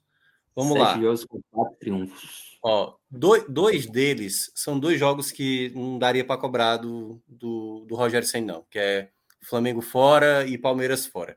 São dois jogos, beleza, poderia pontuar, não sei o que e tal, mas são dois jogos que o cara bota zero ponto. É, e é bônus. O que vinha é bônus. Empate fora de casa, se tivesse a vitória, maravilha. O único jogo que eu realmente acho que. Eu... Oito jogos, tá? Corrigindo. Oito, Oito né? jogos. Né? Então, assim, é...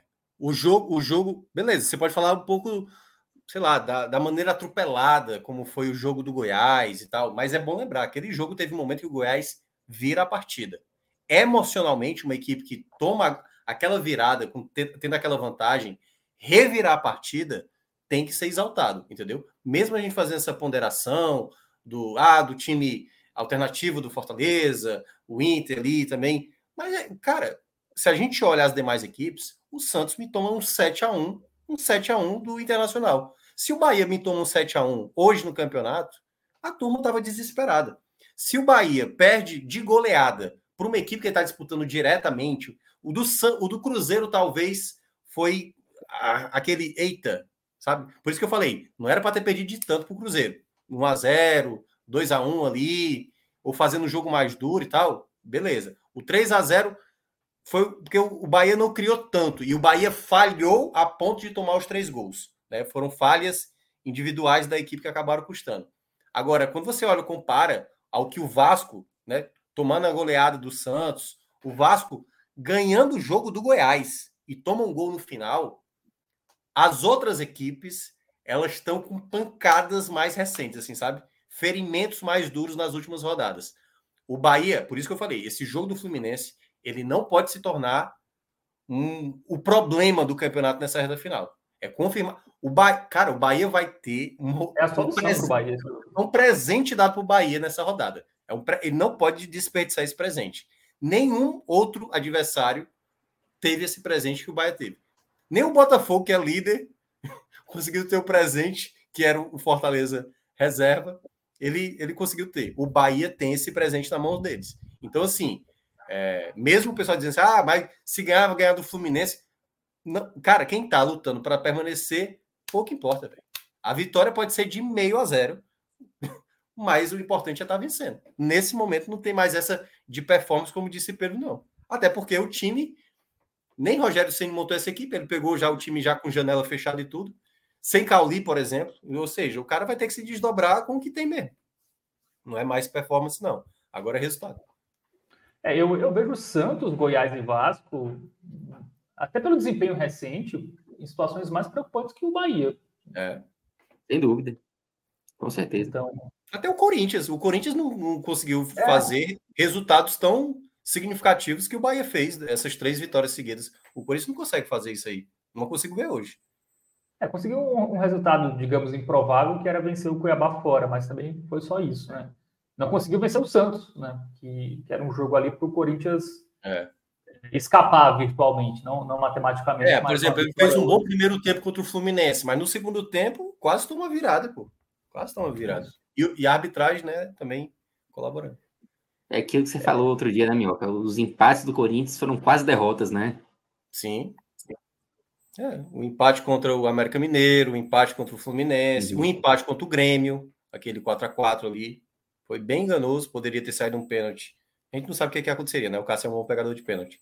Mas, curiosamente, hoje não pegou o do Mendonça. É, então, eu, eu não consigo ver, assim, tirar o, o mérito do Bahia para essa bolha específica do Arthur, né? Que ele estava citando, assim. Nesse momento é resultado, e eu acho que tem gente que está assim, levando pancada maior. O, o Bahia tomou algumas pancadas. Perder para o Santos, da maneira que foi, um gol ali no final, tendo aberto o placar, jogando dentro de casa. Foi muito danoso aquele resultado para o Bahia. É, perder para o Cruzeiro agora, mas como disse Pedro também, acho que ele até falou isso. O empate não era mau resultado, né? Acho que ter essa gula de vencer os confrontos diretos depende do contexto do resultado. E o Bahia já estava à frente do Cruzeiro, o empate não era mau resultado mesmo o Cruzeiro um péssimo mandante, mas aí é que tá. Ainda não teve dano suficiente e espero que o Bahia não, não cometa danos graves nessa rodada. A gente só tem que entrar um, em um consenso se o time do Fluminense é B ou C, porque o Arthur falou que era o time é C, B é C, é C, e o Pedro falou que era o time. A piada é melhor com C, a piada é melhor com C.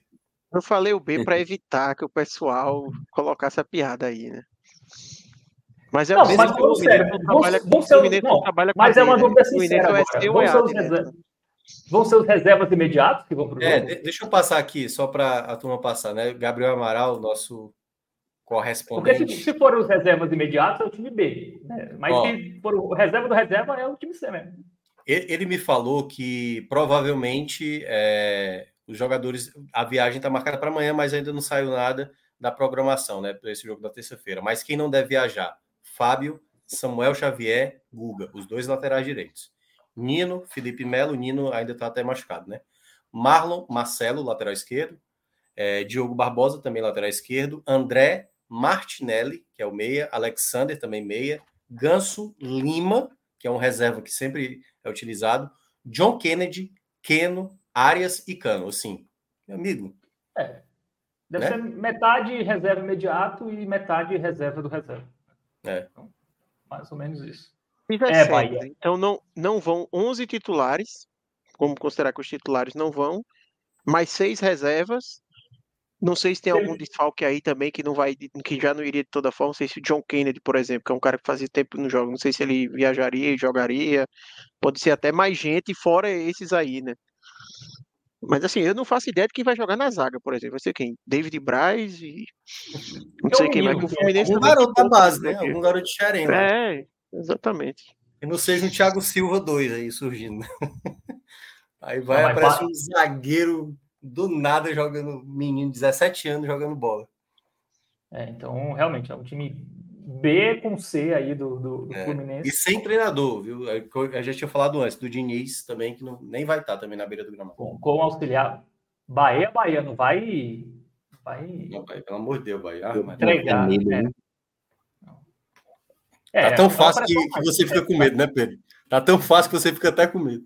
É, Mas tá falando tanto aqui que tá complicando. É melhor deixar quieto é, aí, viu? É, tá falando demais. Fluminense, Fluminense tem, seu, tem seu valor, tem, seu, tem sua camisa aí. Campeão brasileiro, final de Libertadores. É, pois é, então um jogo aí pro. E, assim, não, não, não, não inventem de apostar nesse jogo, tá? Não, é, é o nosso próximo. Aliás, o Bahia, curiosamente, é a equipe que enfrentou as duas equipes que foram para as finais internacionais, né? O último jogo do, do, Fortaleza foi contra o Bahia, seria contra o Botafogo, acabou sendo. Então. E se, e se ganhar do Fluminense e o, e o Fluminense perder o título, ou seja, o grande responsável é o Bahia. Bom, então essa deixa para a gente. Alguém quer completar alguma coisa sobre, sobre essa briga contra o rebaixamento? Enfim, estamos contemplados ah, aí. Tá bom. Tá bom. Então vamos apostar no Bahia agora, né? Vamos abrir a Bet Nacional aqui. Aí. Vamos ver como é que tá a odd aí. Só olhar, certo? Pô, Só as, olhar. Apostas que a gente, as apostas que a gente fez na segunda passada bateram as duas, não foi? Batemos, foi. Bateram as duas. Foi. Tá 6,05, olha o Cidade Fluminense. Quer dizer, é. quer dizer que o time B aqui deu resultado, né? Tá até bom, viu? 1,54 achei que tivesse até mais baixo. Tá até bom. Bom, pô, ainda, ainda é uma partida de futebol também, né? Calma. Menos de 1.5 é, é Não, mas é porque jogando. quando vai na Champions League ali é tudo 1.30, 1.20. É, o Bahia foi comprado pelo Grupo City, mas ainda não chegou ah, no City, no, no City pô, principal, não. Calma, calma. É a Champions League. A galera às vezes desmoraliza demais o time lá da Champions League. Bota Bom, pro, mas, por exemplo, um bom ponto. O Internacional é mais favorito contra o América para Bet Nacional do que o Bahia contra o Fluminense. O, o é. Flamengo é mais favorito contra o Santos. É. Será que a turma não está sabendo ainda, hein? Isso aí vai é, baixar. amanhã isso vai diminuir, certamente. Amanhã ah, vai... Claramente então, pô. Vai, mas a gente Sim. não vai aproveitar essa oportunidade, não. vamos, vamos pular só para Pedro. É, em respeito a Pedro, obviamente não vamos fazer isso, né? Vamos... É, então vamos deixar de lucrar aí com o Bahia para a Zica não, não atingir o, Bahia. Aliás, ah, deixa eu aproveitar esse momento. Fábio, Fábio, Hermano, falou o seguinte: Fortaleza será campeão sul-americana. Suas palavras. suas palavras. Não, foi... Então, ao é. você falar essa. Vamos deixar de lucrar com o Bahia, você já está querendo de novo jogar a zica no, no Bahia, em outro nordestino aí. Não, então vamos, vou ficar calado aqui, então. Qual, qual o jogo aí? Flamengo e Santos, né? Dá para lucrar nisso. Né? Já vamos apostar bem antecipadamente. Amanhã não vai ter nenhum é. joguinho, é. não? Assim?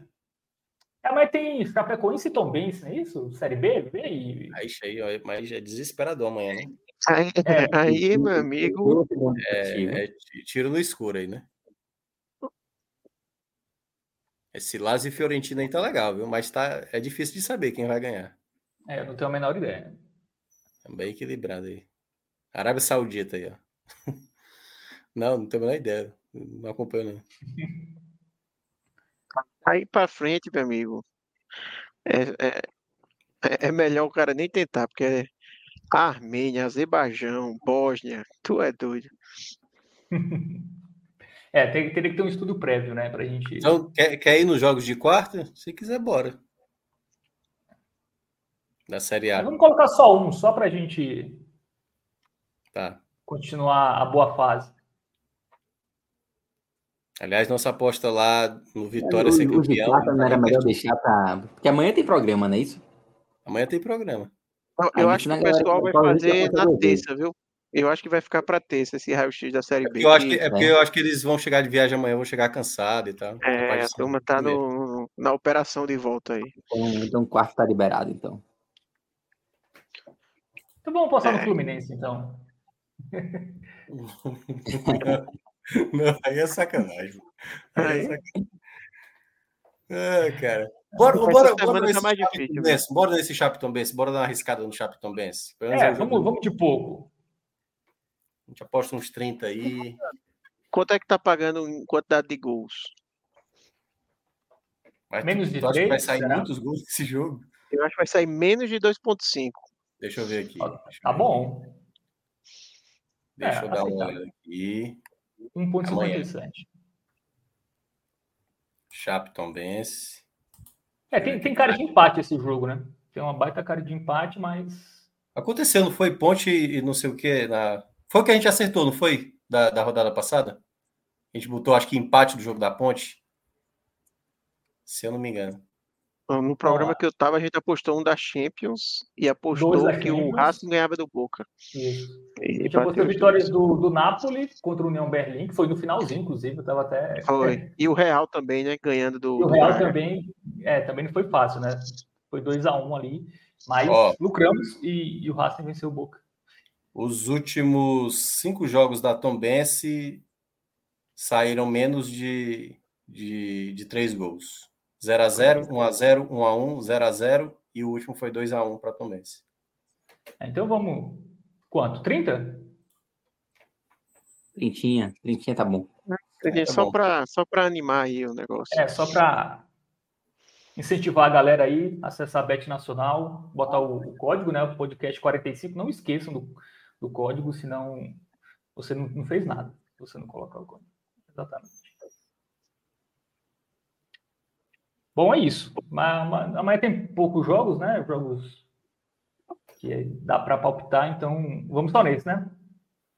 Flamengo e Santos deixa para a galera na terça, né? Isso. Terça também, Flamengo e Santos? Não, para a galera da terça apostar com os jogos da quarta. Ah, tá, tá bom.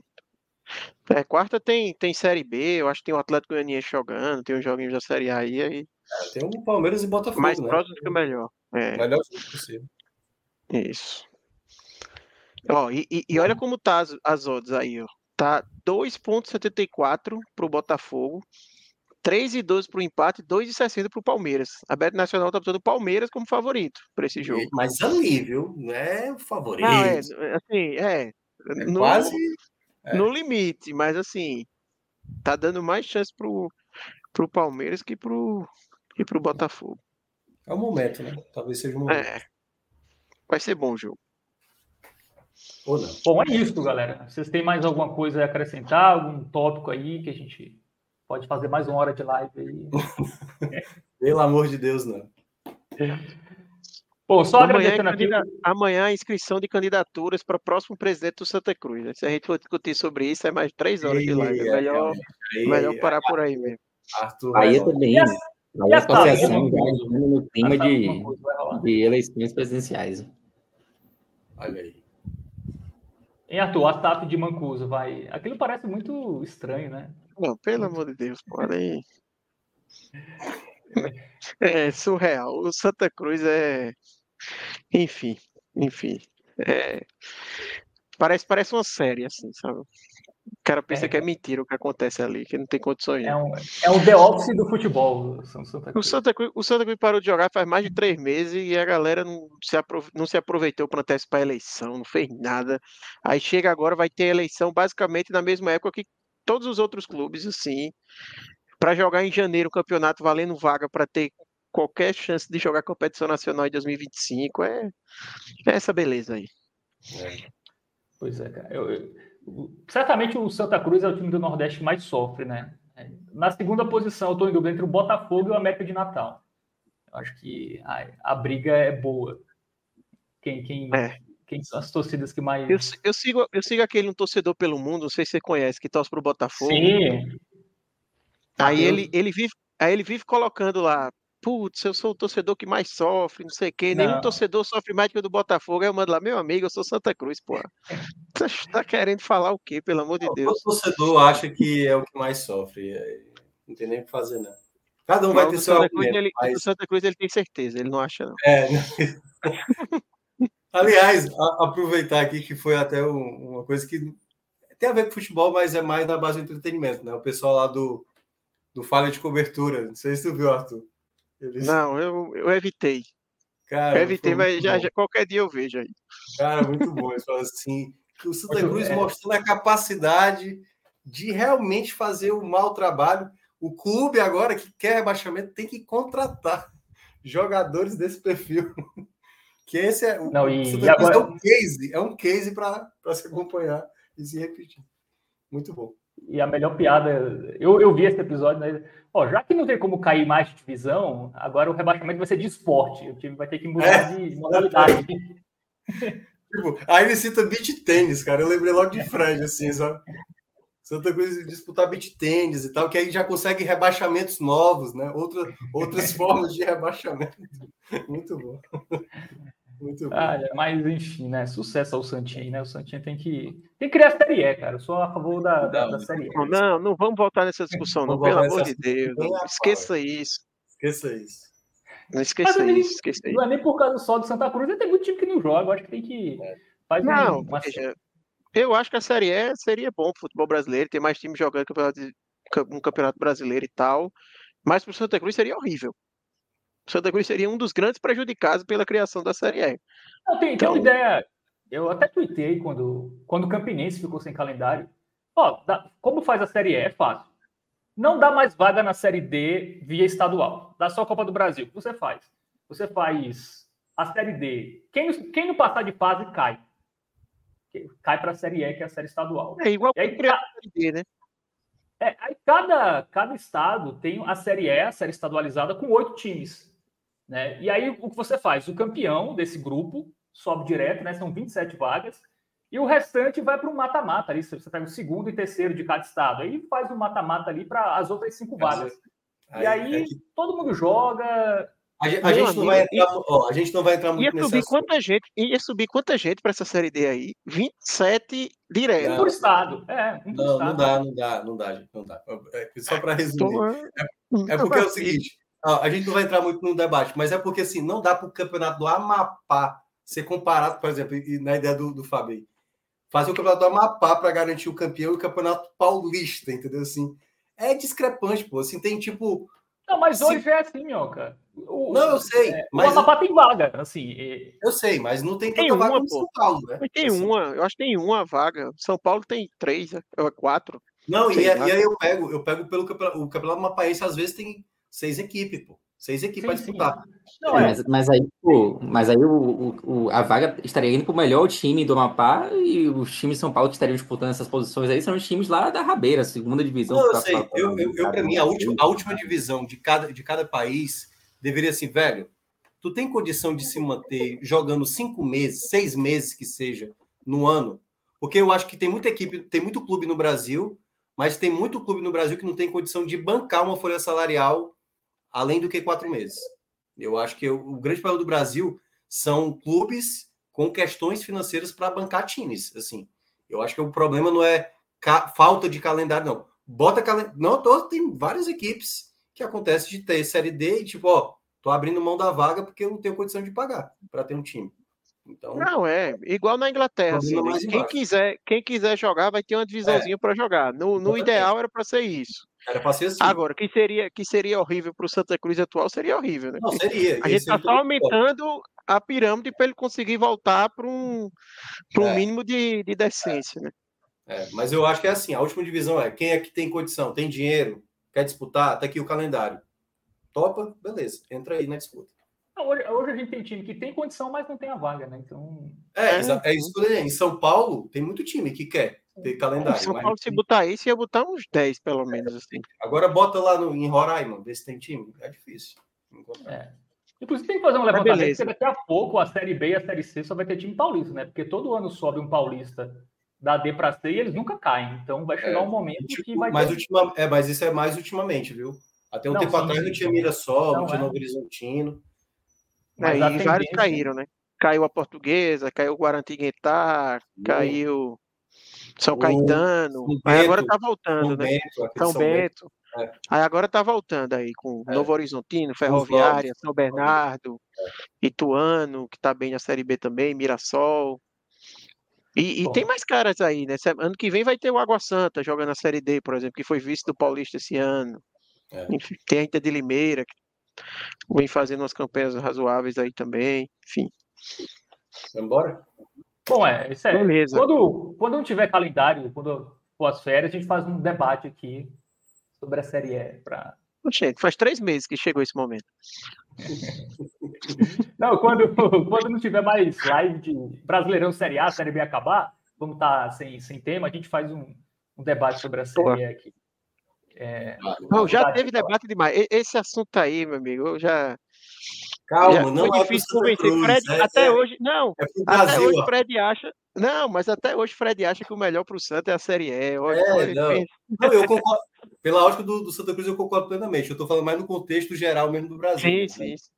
Mas se você pensar, a Série E seria a mesma coisa do estadual, assim. Ele, ele não vai tentar a vaga no estadual esse ano, só que ele tentaria na Série E. Então seria daria na mesma. Na, na não, é porque essa sua Série E aí não é a Série E que estava sendo definida. Essa sua Série E aí sobe 30 times para a Série D. Então, é. É, ele era igual o estadual, basicamente. Eu quero saber então, como é, é, que... diferente. O rebaixamento da Série D, como é que vai ser, ó? Cai, Perdeu o jogo, caiu. Cai, cai 30, viu? Não, quem perdeu o jogo, cai. cai. Z30, é o Z30. Vai ter...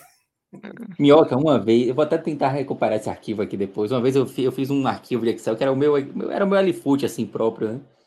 E simulava, assim, tipo, o futebol brasileiro todo dividido em séries de 20 times, assim, tipo, até a série Z 15, sei lá quanto é que dava. Série A, né? Já era série A, é, B, tipo, ia, ia descendo, assim.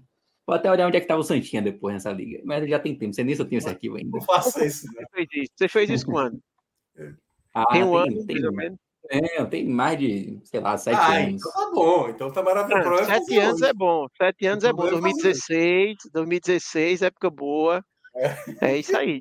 O problema tem é que ser um tempinho, tem que ser um tempinho ali entre 2012, 2013, 2016, é um intervalo bom para você ter é, feito. Se for fazer hoje, o Santa Cruz vai tipo ficar naquele grupo da Copa São Paulo de Futebol Júnior. Não, não tem para que atualizar. Ele pega essa de 2016 e registra. Não tem para que atualizar, não. Tá bom isso daí já. Ei, vamos embora, galera. Vamos embora. Depois a gente continua esse debate sobre Série E. É, Arthur, com, com Arthur que, é, é, enfim, pessoa interessada né, nesse debate. Não, não, esqueça isso, esqueça isso. Ei, valeu para quem acompanhou, deixa o like aí, quem ainda não deixou, se inscreve no canal, compartilha com a galera, né, nos grupos aí, você torcedor do Fortaleza, do Bahia, dos outros times, para a galera que ainda não conhece a gente, enfim, divulga aí, divulga a palavra de quem é, dá moral e dá, enfim, atenção que o futebol nordestino merece. É isso, tamo junto e até a próxima de olho nas redes sociais. Vocês vão ficar ligados aí na programação da semana. Tchau!